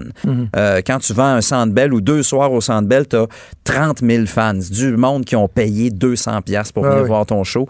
Euh, quand tu vas sur les plaines d'Abraham, tu as un billet à 110 pour 11 jours que les gens se partagent et il y a une capacité de 90 000. T'es même, les plus gros bands ont 30 000 fans à Québec, ou peut-être 20 000. Ces 20 000-là, ils sont là, sont en avant. Ça, c'est ta gang. L'autre 60 000, c'est des suiveux. c'est des gens qui sont emportés par l'émotion du festival d'été, qui sont curieux, qui connaissent deux, trois chansons, qui fort probablement auraient jamais acheté un billet pour aller voir le groupe au Centre Bell ou au Centre Vidéotron, Euh, même s'ils les aiment bien, mais c'est pas tout le monde autour de nous qu'on connaît qui, qui, qui achète des billets à 100 dollars pour Ben aller oui. voir des concerts en aréna. C'est c'est vraiment pas la majorité. Euh, donc, la foule que nous, on amène, c'est cette majorité-là, cette masse-là. Et à ces gens-là, tu peux pas jouer le nouvel album. Quand ils connaissent trois chansons de ton répertoire, si t'es fait pas, euh, c'est une catastrophe. Et c'est ce qu'on leur dit. Puis j'ai un exemple concret de ça. Euh, quand Bruno Mars est venu ici euh, à Québec, il était au Centre Bell la veille, il était dans une tournée d'arena. C'était pas un show de festival. Il est venu faire ce show-là. Quand il a quitté la scène, il était visiblement fâché. Euh, ça n'a pas paru sur scène. Non, vraiment pas. Puis euh, on a- il a placé un appel à son management en Californie. J'ai eu un appel le lendemain euh, du gars qui semi-rigolait avec ça, mais il me dit euh, on s'est fait donner euh, du. Un char de? Euh, ouais. par l'ami Bruno. J'ai dit, mais mon Dieu, c'était tellement un bon show. Qu'est-ce qui s'est passé? Il dit, il savait pas où il s'en allait. Il comprenait pas ce qui se passait. Il est arrivé, il a embarqué sur scène. Lui, il savait, savait pas dans quelle ville il se réveillait. Il était sur une tournée immense. Et il a fait son show de nouvel album d'Arena et tout. Il a pas fait un show pour la plus grosse foule qu'il avait vue dans sa vie à ce moment-là. Et il, disait avoir su, euh, j'aurais changé mon pacing, j'aurais joué plus de hits, j'aurais fait ci, j'aurais fait ça. Personne s'en a aperçu, mais c'est vous dire comment il y a, oui, ce, travail-là doit être fait, c'est important que les artistes le comprennent. Mais, mais je suis surpris parce que moi, pour euh, être. Je suis particulièrement un fan de musique alternative, rock. Dans tous les shows que j'ai vus au Festival d'été de Québec, Bruno Mars est assurément dans mon top 3. Oh Oui, c'était. Un show exceptionnel C'était formidable. donné. Imagine si ça avait été de bonne humeur. Mais ça montre aussi à quel point la foule, les gens qui se déplacent à Québec, ça impressionne les artistes. Puis que même si on leur, j'imagine, on leur présente des images, vous faites des, des vidéos qui sont incroyables de chaque spectacle. La gang de Nova mais Film à qui quel sont point, incroyables. Oui, Ouais, bravo, mais Nova. à quel point ils comprennent pas avant de le vivre, puis qu'ils capotent. Ben, c'est c'est majeur. Je- ce ce rapport-là, il est particulier. Puis euh, on le voit, on le voit soir après soir. Des exemples comme ça, j'en ai tellement. Même ces grands, grands noms-là, même les, les Rolling Stones, ils, ils jouent pas devant 80, 70, 80, 90 000. Ils vivent ça une fois dans leur vie à un moment donné, même si c'est des artistes qui sont au niveau stade. Les artistes de stade, il y en a peu. Les artistes que, où on annonce des tournées de stade, il y en a très peu. Ils vont se présenter devant 40, 50, 60 000 peut-être. 30 000 de plus, c'est, c'est- je veux dire, c'est, c'est- ça frappe, ça frappe l'imaginaire. Puis c'est, c'est une vue non obstruée. C'est 90 000 Ben personnes oui. que tu peux regarder dans les yeux. C'est pas des gens à quelque part sur le terrain recensés, mais qui sont dans l'autre partie du parc. Ils sont là Ah non, puis ça va en sur montant, la scène. là, le fait que ce soit sur les plaines, dans le fond, euh, ils ont, ils ont une vue vraiment exceptionnelle. là. Ça doit être très imposant pour les artistes. C'est, écoute, Billy Joel, euh, qui, qui, qui a le record à vie de, de, d'a- de- d'attendance, de, d'assistance au Madison Square Garden, qui ne fait que des stades aux États-Unis maintenant ou son Madison Square Garden à tous les mois, sort de scène chez nous. euh, descend, c'est un de ceux que j'ai rencontré, c'est très rare. Et là, il est là, il est avec son, euh, son gérant qui, qui était venu à Québec pour l'occasion, et on marche vers sa limousine et il regarde son gérant puis il lui dit, mais veux-tu bien me dire pourquoi je ne suis jamais venu Ah au ouais. Festival d'été de Québec? Puis il blague pas, puis il le regarde, c'est pas de la satisfaction, c'est c'est presque une accusation. Fait Wow. on a beau dire ce qu'on veut, quand il embarque sur scène, quand il arrête de chanter, il lâche le piano dans Piano Man, puis qu'il y a 80 000 personnes, Ah ouais. ça, ça punch. Qu'est-ce que tu veux? C'est- Ils ressentent ça très, très clairement. Bon, il y a des gros noms, mais j'imagine qu'il y a toujours aussi les, les coups de cœur du responsable de la programmation, vos coups de cœur. Est-ce que je me trompe si je dis que euh, le fait d'avoir été capable d'attirer une artiste comme Halsey, c'est c'est un, un- un coup que personnellement vous avez pas mal apprécié? Oui, on a beaucoup. Écoute, Halsey, c'est euh, c'est- c'est un beau timing. On essaye toujours de faire des trucs qui sont très, très ascendants. Ouais. Euh, je, tantôt, parlait de Bruno Mars, qu'on a fait très tôt dans son build-up. Ouais. Euh, euh, c'est arrivé la même chose avec, euh, avec Shawn Mendes, qu'on avait booké très longtemps d'avance, parce que des fois, on a booké le show un mois avant d'annoncer, des fois, on l'a booké un an avant d'annoncer. Euh, puis dans le cas de Shawn Mendes, par exemple, ça s'était fait très, très tôt. Tôt et la progression avait été constante jusqu'à son passage au FEC. Halsey, c'est le même pari. Euh, donc, on était là, nous, euh, au début, début. C'est une conversation qui, qui, date de deux ans. Et puis, on se disait, le timing s'en vient. On parlait avec son équipe, on parlait avec son label, puis il nous disait, attends, c'est la prochaine grande star de la pop. Et puis, c'est un, un, pari. Euh, puis, on a fait ce show-là. C'est un des, c'est peut-être le premier show qu'on a confirmé cette année. C'est le premier show, je pense même. C'est avant le festival de l'année passée. Tout ça sur un, sur un gamble, un lancement de dés, de se dire la sortie de l'album va fonctionner. Euh, et là, on nous dit, elle va faire les Grammys, elle va faire ci, elle va faire ça, elle va faire Saturday Night Live. Il y a des gros clips qui s'en viennent, des collabos, elle a écrit avec lui, avec lui. Puis là, on voit avec elle que ça se passe pas mal. Euh, L'air d'aller est là, est vraiment sur une trajectoire très, très forte. On la voit partout. On pense que d'ici à jubillet, ça va continuer à se bonifier. Donc, c'est le genre de truc qu'on aime beaucoup, effectivement. Aviez-vous commencé à travailler sur Billie Eilish l'année passée, peut-être? Ben oui. l'année prochaine c'est la nouvelle préférée de, Jonathan. Ah, Billy, euh, l'année passée, on a, une histoire. Euh, Pour vrai, il y a des, on a une ah histoire triste avec Billie Eilish parce que l'année passée, euh, on me parle de ça qu'à un moment où personne n'en parle. Je vais la voir à Nashville à un moment donné, puis je vois bien que ça se passe, puis que les, les jeunes sont là, mais là, on n'est pas, on fait pas des arénas, c'est un phénomène marginal. ça s'est fait très, très, très vite. Puis à un moment donné, je me décide, mais je me dis tout le temps, c'est pas rendu ici, calmez-vous tout le monde, ça va prendre un certain temps. Euh, je leur parle de l'année d'après, puis ils voulaient le faire l'année passée, l'année passée, puis je finis par faire une offre euh, pour faire le, le, le, plage Georges V euh, au, au, parc euh, Grand voyons, Georges V, Saint-Loto-Québec. Voilà, c'est difficile de se retrouver toutes les dénominations. Oui, hein? Puis là, je leur fais une offre raisonnable, que je trouve raisonnable, mais pour moi, c'est un pari, c'est un gamble. Je me dis, ouf. Et là, on parle pas de la scène principale. Pour ceux qui me suivent pas, on est sur la deuxième scène dans une capacité de 10 000 à l'époque ou 12 000. Puis moi, je, je trouve ça audacieux. Euh, et finalement, ils me disent, ben d'accord, on le ferait, mais euh, ça prend temps. Euh, puis là, les chiffres qu'on parle, OK, on va, on va prendre des vrais chiffres qui sont pas des vrais chiffres pour que vous voyez la progression. Je leur offre trois piastres que ce que je considère qui est raisonnable, ils me disent à 5 pièces on confirme. Je fais non non non non non non, ça vaut pas 5 pièces, oubliez ça. Là on ah, est, non. on est très très en amont euh, du festival, on est des mois avant au début de l'automne, je viens de la voir puis je prends ce pari là. Le temps passe, le temps passe, je reviens vers eux, je sais pas, je vais être rendu en octobre. Là je leur dis ben euh, d'accord, 5 pièces. On y va pour euh, la deuxième scène. Et là je me fais répondre 5 piastres, d'accord, mais euh, c'est pas une deuxième scène, c'est la scène principale. C'est la grosse scène. Puis là, je fais, ben, êtes-vous fou? Je suis même pas certain qu'on puisse le jouer sur la deuxième scène. Je suis nerveux, je rigole. Je leur dis, les gars, vous êtes vraiment confiants, bravo. Euh, puis c'est des gens que je connais très bien, c'est le, le, même team que Lord, c'est exactement la même famille, okay. euh, qui sont venus à Québec, qui connaissent bien le festival. Fait quand ils me disent première scène, deuxième scène, ils l'ont vu de leurs yeux vus. Euh, donc, je, je, je, je rigole avec eux, puis je dis, si je trouve une première partie sur la grande scène, je vous fais signe. Là, ils font, bon, on serait pas fermé à ça. Le temps passe, arrive une offre de première partie sur la grande scène parce que tout ce temps-là, le buzz, il monte, il monte, il monte.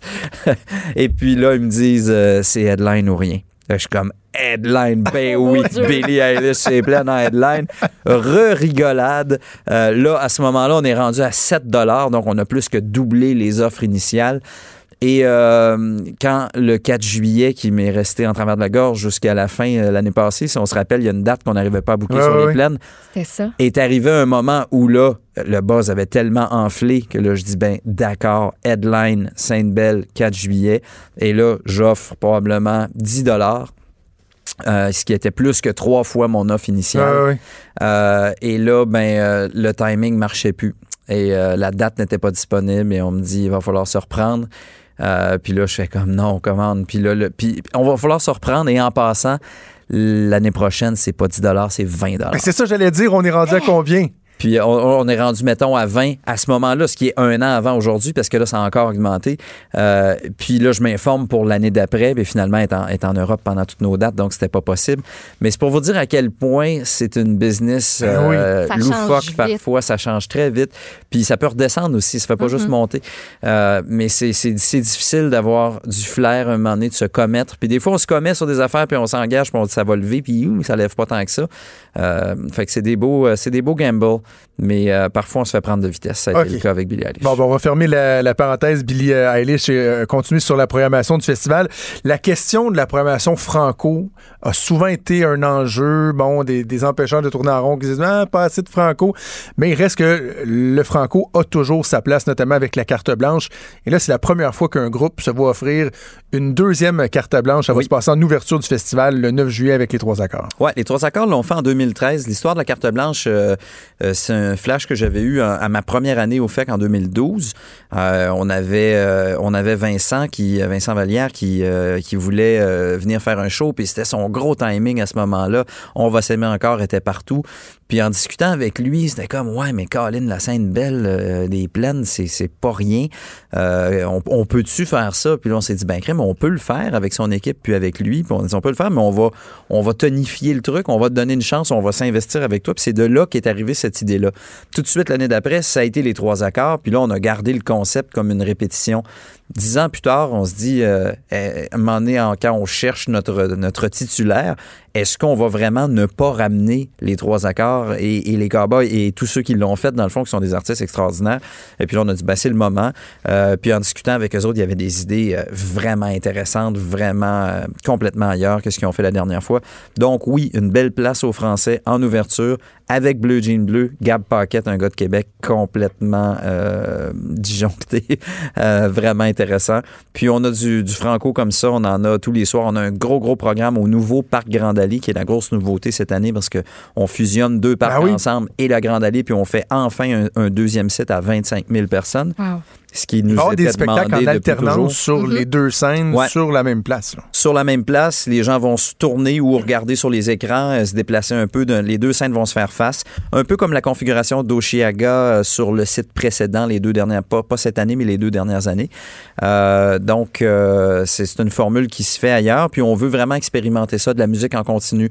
Avoir un site où il y a des endroits pour s'asseoir, des food trucks pour mixologie. un endroit où on est capable, en fait, de sauter un show à un moment donné, de s'en aller quelque part Ben oui. et de dire, regarde, ça, ça me tente moins un peu. mais je sors pas du Mhm. site, je reste là, puis euh, il se passe d'autres choses. Donc, c'est vraiment notre pari, euh, notre gros pari expérientiel, parce que là, on parle d'une nouvelle scène, la scène Sirius XM, sur laquelle euh, on va avoir euh, 30 nouveaux artistes.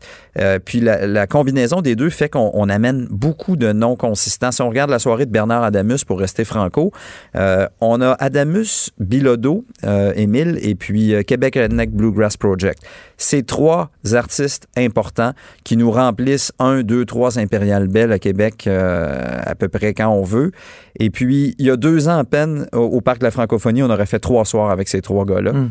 Euh, et maintenant, ben, on, on- on les met ensemble. Donc, on vient vraiment densifier beaucoup, beaucoup euh, la programmation, pas juste sur la- l'artiste qui termine, mais vraiment tout ce qui vient avant.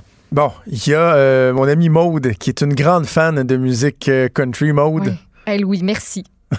merci. Ça va être une méchante belle soirée. Bon, Matt parle de ça. Lang. On veut, on veut des bons Hey, feedbacks mon. Billy Currington, toi, avec les, les belles boucles. Ben, Billy Currington, Dallas Ça va Smith, être bon. Matt Dallas Lang. Smith aussi. Est-ce que tu connais Sons of Daughters? C'est tout nouveau, ça. C'est vraiment non, ceux-là, je vais les découvrir. Hey, je te dis, là, c'est un gros crush pour nous autres. Euh, c'est très new country, donc très pop, mais c'est super bon. Je- Euh, Vous allez avoir. euh, si vous connaissez pas le country, si vous en écoutez pas, c'est pas grave. Essayez-vous.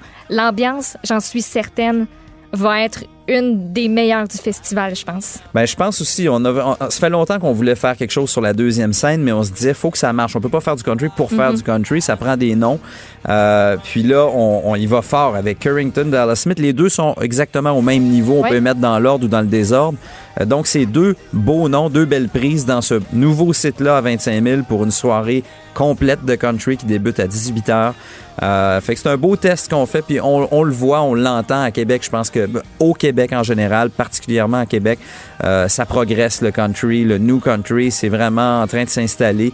Euh, puis c'est une bonne nouvelle. Puis avec ça, on va faire un test qu'on espère euh, concluant. J'espère que les gens vont venir, les Mhm. curieux aussi, pas juste ceux qui s'y connaissent puis qui vont se donner une chance parce que c'est des beaux, des beaux artistes à découvrir.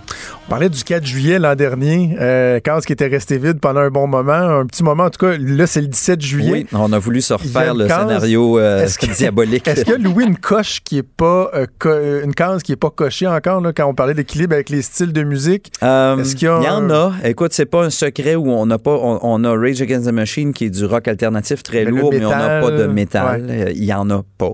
Euh, ça, on le sait. C'est pas faute d'avoir essayé. On n'avait pas une offre euh, concluante là-dessus. Puis j'ai un gros doute à savoir si on va en avoir une.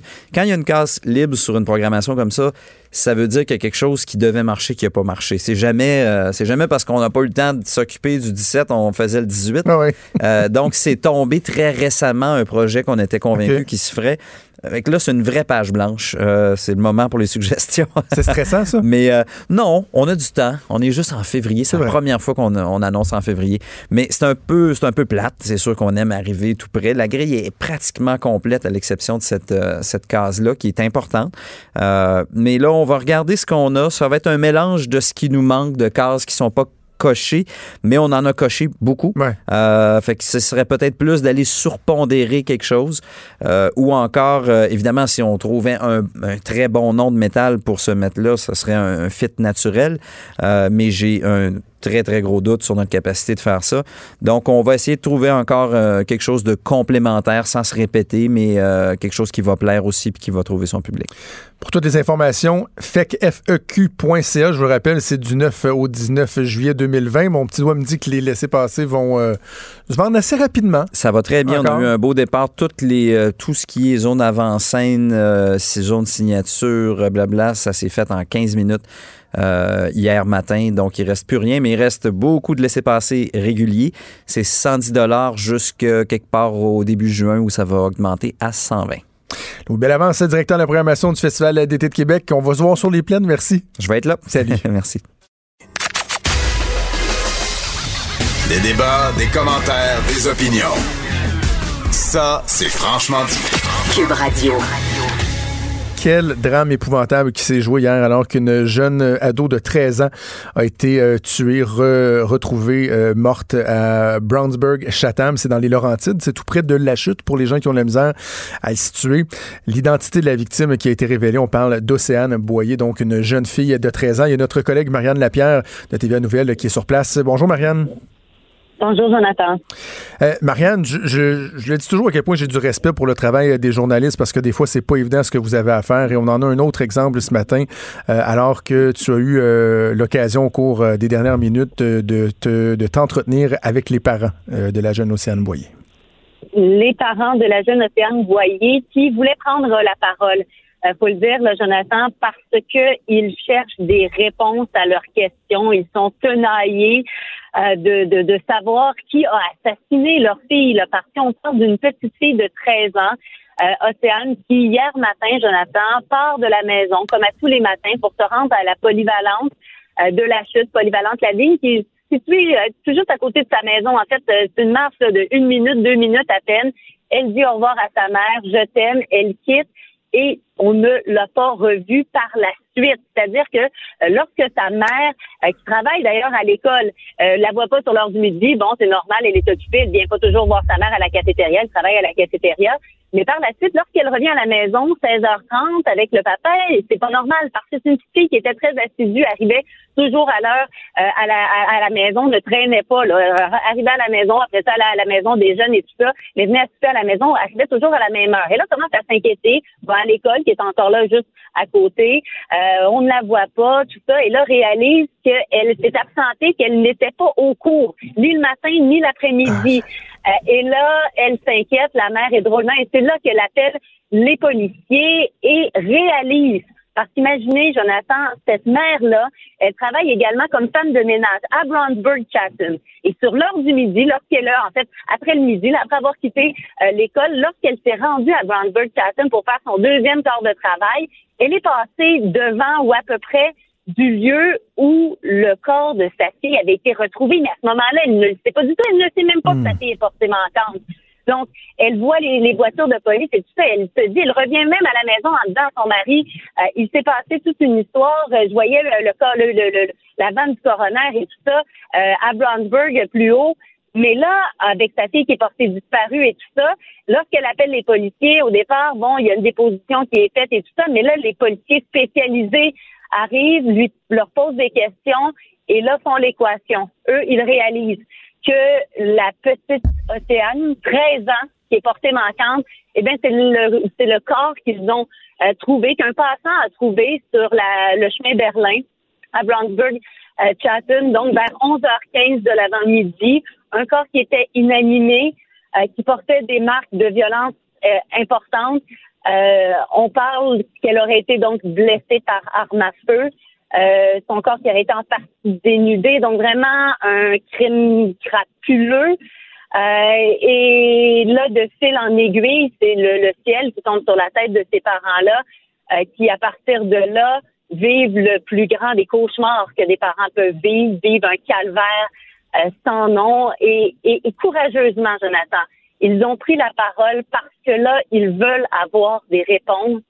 Ils veulent que si quelqu'un a la moindre information sur ce qui s'est passé entre le moment où leur fille quitte et le moment où on découvre son corps, ils veulent que cette personne se manifeste. Euh, je vous invite à entendre des extraits de l'entrevue qu'ils nous ont courageusement donnée. Il y avait des polices puis toute l'équipe. Les enquêteurs m'ont montré une photo. Sur le collier, c'est un cœur. C'est un collier en bois, un cœur, puis c'est marqué Océane. J'ai fait le lien tout de suite. J'ai dit non, ça se peut pas. Fait que là, il m'a dit, est-ce que c'est son collier? On veut juste la confirmation. Je, oui, c'est son collier. Je, là, j'ai dit, un plus un fait deux. J'ai dit, ce qui s'est passé là-bas, c'est ma fille. J'ai dit, c'est ça qui se passe, c'est ma fille qui est là. Fait que quand on est arrivé au poste pour avoir une interrogation. On a essayé d'avoir des détails. Non, ils disent, on va aller au poste parler. Euh, ils nous ont tout emporté. On va vous emporter au poste, on va aller discuter au poste. Euh, c'est là qu'ils ont confirmé qu'Océane, elle avait ses boucles d'oreilles vertes. Sauf qu'elle n'était pas présentable. On n'a pas pu la voir hier. C'est aujourd'hui qu'il faut aller faire l'identification.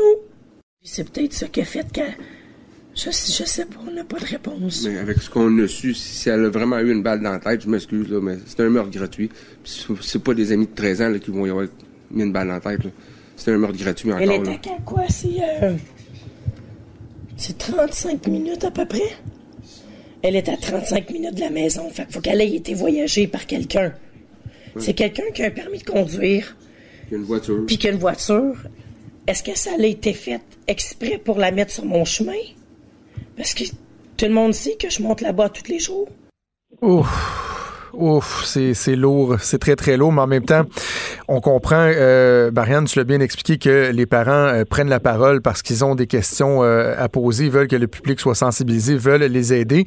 justement, la notion des circonstances, est-ce que, par exemple, la police euh, a émis certaines, certaines pistes? Parce que, bon, une adolescente de 13 ans qui semble être sans histoire, est-ce qu'il y a une piste qui est privilégiée par la police en ce moment?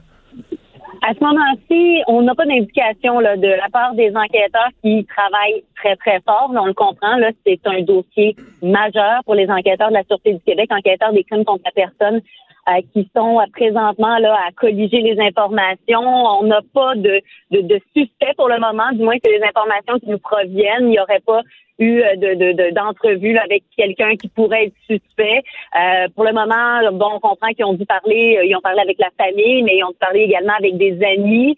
Mais bref, non, aucune, aucune, aucune indication à, à cet effet-là. D'ailleurs, les enquêteurs le demandent, les parents le font, mais les enquêteurs demandent à quiconque ayant de l'information de se manifester. J'étais. Oh, est-ce que la ligne est coupée? Oh.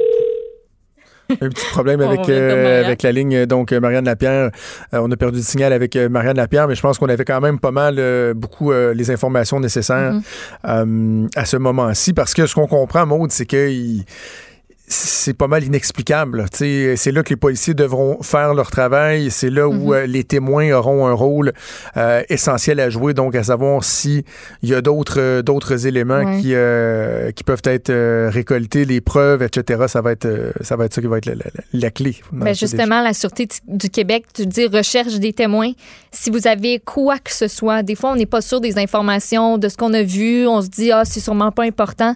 Prenez donc pas de chance. 1-800-659-4264.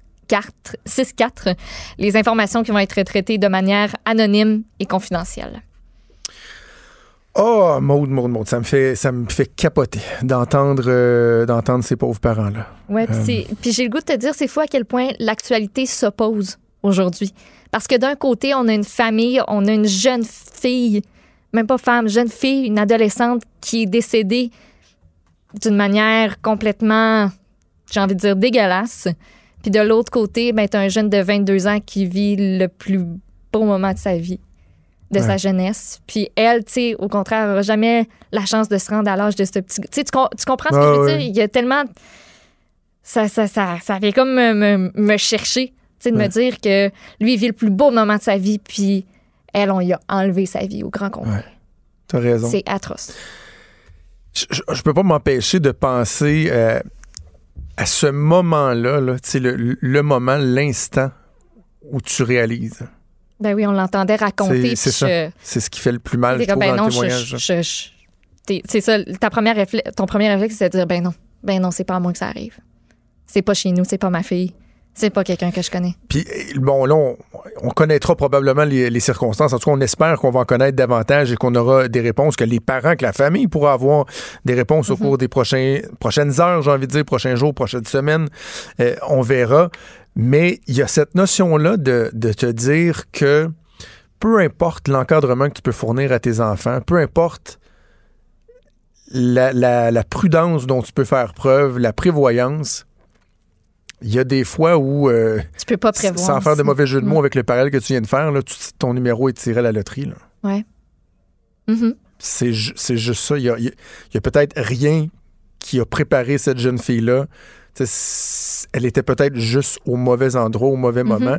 Et ce sentiment d'injustice-là par rapport à la vie en tant que parent, là, ça, en tout cas, s'il y a une chose que je ne veux jamais vivre, que je souhaite jamais vivre, C'est cette perte-là. c'est ça, là, la, perte d'un Mm. d'un ami, d'une amie, d'un frère, d'une soeur, d'un parent.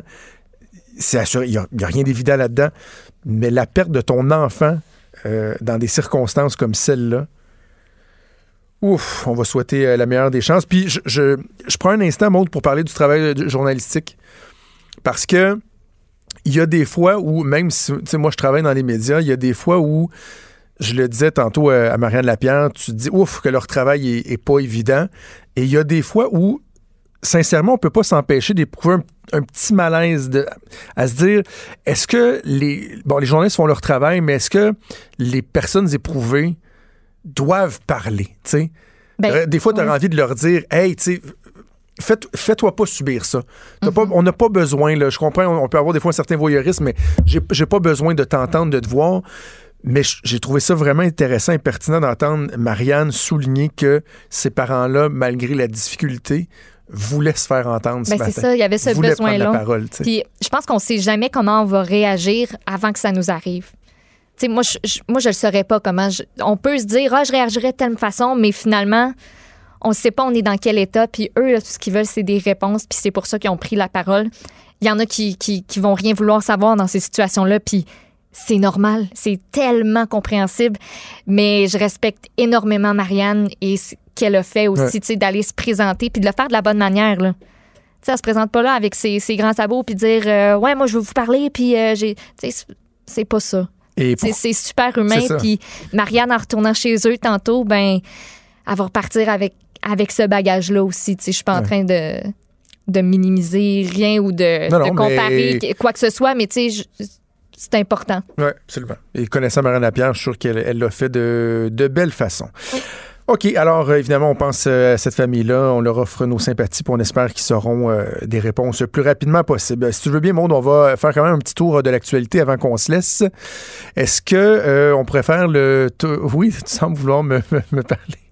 La tempête. La tempête? De la tempête. OK, tu veux parler de la tempête, c'est ça Oui, le parce signe? que- oui, J'avais pas décodé le signe, excuse-moi. C'était comme Faisons un- le point sur la Je- tempête. Je, me suis dit comment je pourrais imiter une tombée de flocons? Comment je pourrais faire ça? Ça ressemblait à ça. Ça ressemblait à. En tout cas, j'ai essayé juste quelque chose. pas décodé le signal. La tempête. Parce que Je regarde par la fenêtre ici à Montréal, il y a des gros, gros flocons qui tombent en ce moment. Là. Puis du côté de Québec, j'ai envie de te dire, ça a l'air de brasser Ah pas mal plus. Le pont de l'île d'Orléans, est fermé Oh. depuis 10h45 ce matin. Et euh, ben, les conditions se dégradent rapidement. C'est ce qu'on euh, c'est ce qu'on rapporte. Euh, donc, il y a beaucoup de neige qui tombe énormément. La situation qui semble particulièrement difficile sur les autoroutes 20 vers Montmagny, sur la 73 aussi vers la Beauce. Même que le ministère des Transports a prévu qu'elle pourrait éventuellement être fermée à la circulation à Québec. Il y a plusieurs collisions là, qui impliquent, il y a en fait des collisions qui impliquent possiblement une dizaine de véhicules euh, qui ont entravé l'autoroute, notamment Robert Bourassa, tout près du euh, boulevard du Versant Nord. Euh, sur la 73, un semi-remorque de 53 pieds qui a effectué une mise en portefeuille. Écoute, il y, a plusieurs accidents et ça ne fait que commencer cette tempête-là qui va laisser beaucoup de centimètres de neige du côté de Québec, de 20 à 30, c'est ce qu'on c'est ce qu'on prévoit, c'est ce qu'on peut oui, jusqu'à à peu près vendredi matin. là. puis il y a des régions, d'autres régions aussi qui vont égoutter pas mal à tous ceux qui disaient Mais voyons, Ouais, où la? Ouais, ouais, bonne. Bonne. Elle s'en vient, vous l'avez dit. Elle s'en vient, la petite coquine. Puis ici à Montréal, ça a l'air quand même. Ben, ça a l'air de la grosse, grosse neige. là. Oh, des gros flocons, mais des gros flocons mouillés. Euh, si quelqu'un veut aller tester ça, euh, vous Des flocons fluffy. Flocons fluffy.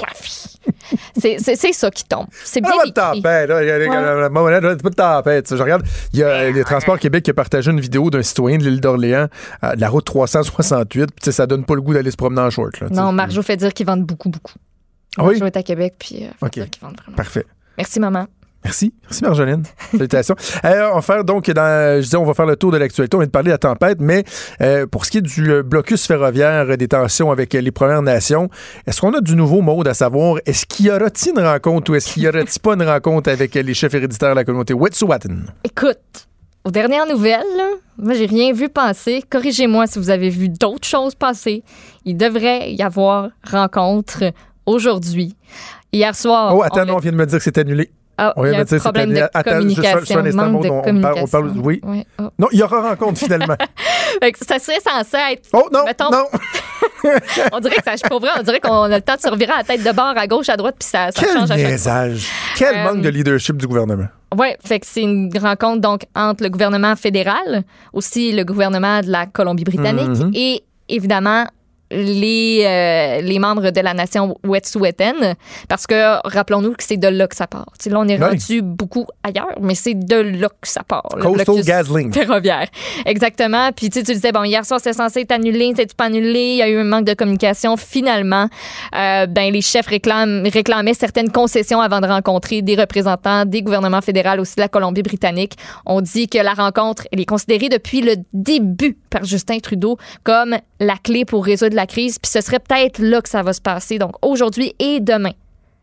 J'imagine que ça va se poursuivre demain si tout se passe bien aujourd'hui. Mais là, Genre ce qui circulait, là, ce que Wow. j'ai entendu d'autres collègues des médias euh, dire ce matin, puis il y a tellement de versions différentes. On ne sait plus ce qui est vrai, on ne sait plus que, ce qui est exact, c'est inexact, mais il semblerait que, tu sais, la communauté euh, Wet'suwet'en, en fait, les chefs euh, héréditaires récalcitrants, auraient tenté de matérialiser la condition du gouvernement fédéral, de demander aux, euh, aux- aux, euh, aux communautés Mohawk de défaire les barricades si la réunion se tenait.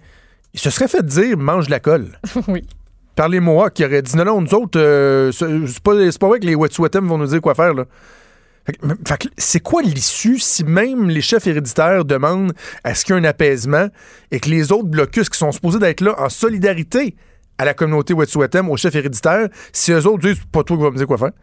M'a gardé mon, mon, mon blocus. On a l'impression qu'il n'y en a pas, qu'il n'y en a pas d'issue. Bref, euh, espérons qu'il y aura euh, un dialogue. Puis, je trouve ça très euh, paradoxal parce que c'est ce matin, ou ça, ça s'est peut-être fait dans les dernières minutes, le gouvernement du Québec qui, euh, qui, qui allait d'une annonce pour un projet majeur de tramway. Écoute, ça commençait à 11h30. Il était censé avoir conférence de presse vers midi à peu près. Euh, Puis c'est ça. Christian Dubé, Chantal Rouleau, la mairesse de Longueuil, Ouais. tout le monde est là pour, pour probablement annoncer, là, c'est ce qui était rapporté par Radio-Canada, un tramway, Longueuil, la prairie. On euh, présente ça dans euh, le communiqué de presse. On, Dans le communiqué de presse, c'est pas écrit ce sera un tramway. C'est écrit euh, le plus grand projet de mobilité et de, mo- et de développement urbain de Longueuil et la rive sud. Donc, ce serait ça. Euh, ce sera un tracé pour cet unique mode de transport-là, le tramway, euh, qui, en plusieurs phases, pourrait relier l'hôpital Pierre-Boucher à l'est jusqu'à la prairie à l'ouest. Fait que out la ligne jeune, pas de métro. Ah oui, c'est ah, c'est ce que ça veut dire. Oui, ce serait un tramway. On parlerait plus de métro, on parlerait d'un tramway. OK. Genre. Euh, bon, tant mieux, le belle annonce, content pour euh, les gens de la rive sud. Mais la première question que je poserai aujourd'hui, c'est mais on va-tu pouvoir le prendre, le tramway? Parce que je trouve que c'est un drôle de timing pour annoncer des projets ferroviaires en ce moment, là, avec ce qui se passe. Parce que Ouais. la fiabilité du chemin de fer, elle est euh, difficile. là. Euh, si on veut convaincre les gens d'adhérer à un projet, je sais pas, j'aurais peut-être eu tendance, euh, j'aurais peut-être eu tendance à, à repousser ça, à repousser un peu l'échéance.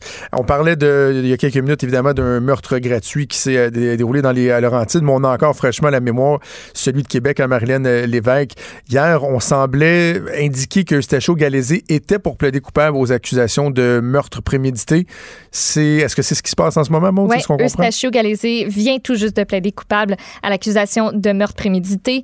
Euh, Puis on relate les faits qui ont mené à ça. je suis ça sur euh, le, Twitter de la collègue Catherine Lamontagne du journal qui est sur place. On dit qu'en semi-liberté depuis mars 2019, c'est à la suite d'un deuil qu'Eustachio euh, Galézé a demandé à fréquenter des salons de massage érotique, une permission qui lui a été accordée à raison d'une fois mois. Eustachio aurait alors fait la rencontre de sa victime, Marilyn Lévesque, au Gentleman's Paradise. À la fin de l'été 2019, il lui demande de la voir de façon exclusive, ce qu'elle va accepter. Au fil du temps, Galézé se sent délaissé par Marilyn Lévesque. Il élabore un plan visant à l'assassiner, puis à s'enlever la vie. Il se procure même un couteau qu'il avait sur lui le soir du meurtre, en janvier 2020. Il a donné rendez-vous à sa victime au Galopin. Ils ont eu un début de relation sexuelle à l'hôtel Sepia et l'individu a mis son plan à exécution.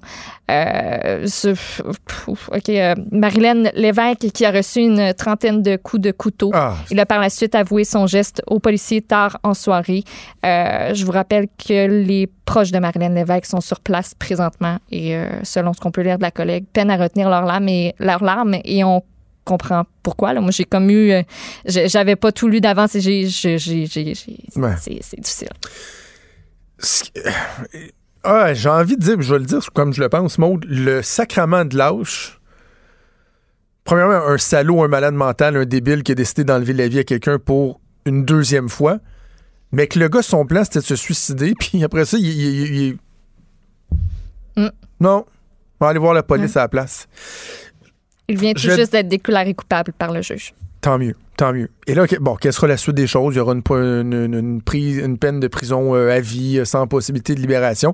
Je vais faire un parallèle un peu, euh, un peu brutal, là, mais hier, lorsqu'on a parlé à Maître Boyer sur euh, M. McIntyre, là, qui a été libéré sous condition au cours des dernières heures à Québec pour un crime commis en 1994, ça se passait aux Galeries de la Capitale, un agent de sécurité qui avait été abattu lors d'un vol de plus de 700 000 le gars a passé 26 ans derrière les barreaux, 40 ans sur 60 dans sa vie parce qu'il y avait déjà eu d'autres antécédents criminels, pas des meurtres, mais des antécédents criminels. Et là, il est remis en liberté conditionnelle, très, très, très encadré. Et ça soulevait bien, euh, des doutes. Et moi qui plaide depuis longtemps, je suis sûr qu'il plaide pour des peines plus sévères, euh, que les libérations conditionnelles soient mieux encadrées, etc. J'étais relativement à l'aise dans ce dossier-là. Parce que le gars s'est clairement repris en main. Ça fait 15 ans qu'il a arrêté de consommer quoi que ce soit en prison, a reconnu sa culpabilité, a vraiment fait un changement d'attitude, pas depuis six mois, là, pour en mettre plein la vue à la commission des libérations conditionnelles. Non, non, depuis une treizaine d'années. Et il a fait son 25 ans minimum. La loi dit 25 ans minimum. Bon, ben, OK, on peut-tu, on, on va l'essayer, là. Je suis prêt à être conciliant dans un cas comme celui-là. Eustachio Galézé, donne-moi une bonne raison de ne pas avoir la peine de mort pour un gars comme celui-là. Donnez-moi une bonne raison de ne pas être en faveur de la peine de mort. Je sais que c'est un débat qui est ultra sensible, ça arrivera probablement jamais. Puis vous me verrez jamais aller dans la rue militer, déchirer ma chemise en disant ma priorité dans la vie, c'est de réinstaurer la peine de mort au Canada. Sauf que quand on regarde certains cas bien précis, des cas où la culpabilité, elle est hors de tout doute, qu'il y a des facteurs aggravants, qu'on a l'impression que peu importe cette personne-là, elle ne sera pas un actif pour la société ou qu'à la limite, là, même si elle veut devenir un actif pour la société, ce qu'a fait est beaucoup trop grave. Que, j'insiste parce que certains vont dire oui, mais aux États-Unis, il y a des cas, il y a, des groupes qui réussissent à prouver la non-culpabilité de certaines personnes. On a vu des documentaires à la télé là-dessus, sur Netflix, etc. Il y en a un peu partout. Je vous dis, lorsque la culpabilité, elle est évidente, qu'il y a des facteurs aggravants, etc., quand je pense à Guy Turcotte, quand je pense à Alexandre Bissonnette, quand je pense à Eustachio Galézé, j'ai beau avoir un grand cœur, j'ai beau accepter de pouvoir donner une deuxième, une troisième chance à certaines personnes, mais vous ne me ferez jamais avaler que c'est souhaitable que ces personnes-là demeurent en vie au crochet du système en prison. Jamais je vais acheter. Traitez-moi d'insensible puis vous voulez, mais moi, j'étais chaud galézé. J'ai plus rien à voir avec cette personne-là. J'ai pas envie qu'elle soit là. Et je suis certain que les, euh, parents, euh, la famille euh, de Marilyn Lévesque ressentent la même chose. Alors voilà, un débat qui n'est est pas simple. je ne veux pas l'escamoter non plus, mais quand même, c'était mes états d'âme. Et je les ai partagés avec vous. tout un show quand même. Hein. On est vraiment passé d'un extrême à l'autre. on vous invite à aller écouter plusieurs entrevues fort intéressantes qu'on a fait au cours de l'émission. Oui, avec Louis Bellavance, Festival d'été de Québec notamment. C'est Caroline Saint-Hilaire qui s'en vient en remplacement de Sophie Durocher. Merci à Maude, à toi, Maude. Merci à Joanne lui à la mise en onde, à Mathieu Boulet à la recherche. On se donne rendez-vous demain à 10h. Salut. Cette émission est maintenant disponible en podcast. Rendez-vous dans la section balado de l'application ou du site cube.radio pour une écoute sur mesure en tout temps. Cube Radio, autrement dit. Et maintenant, autrement écouté.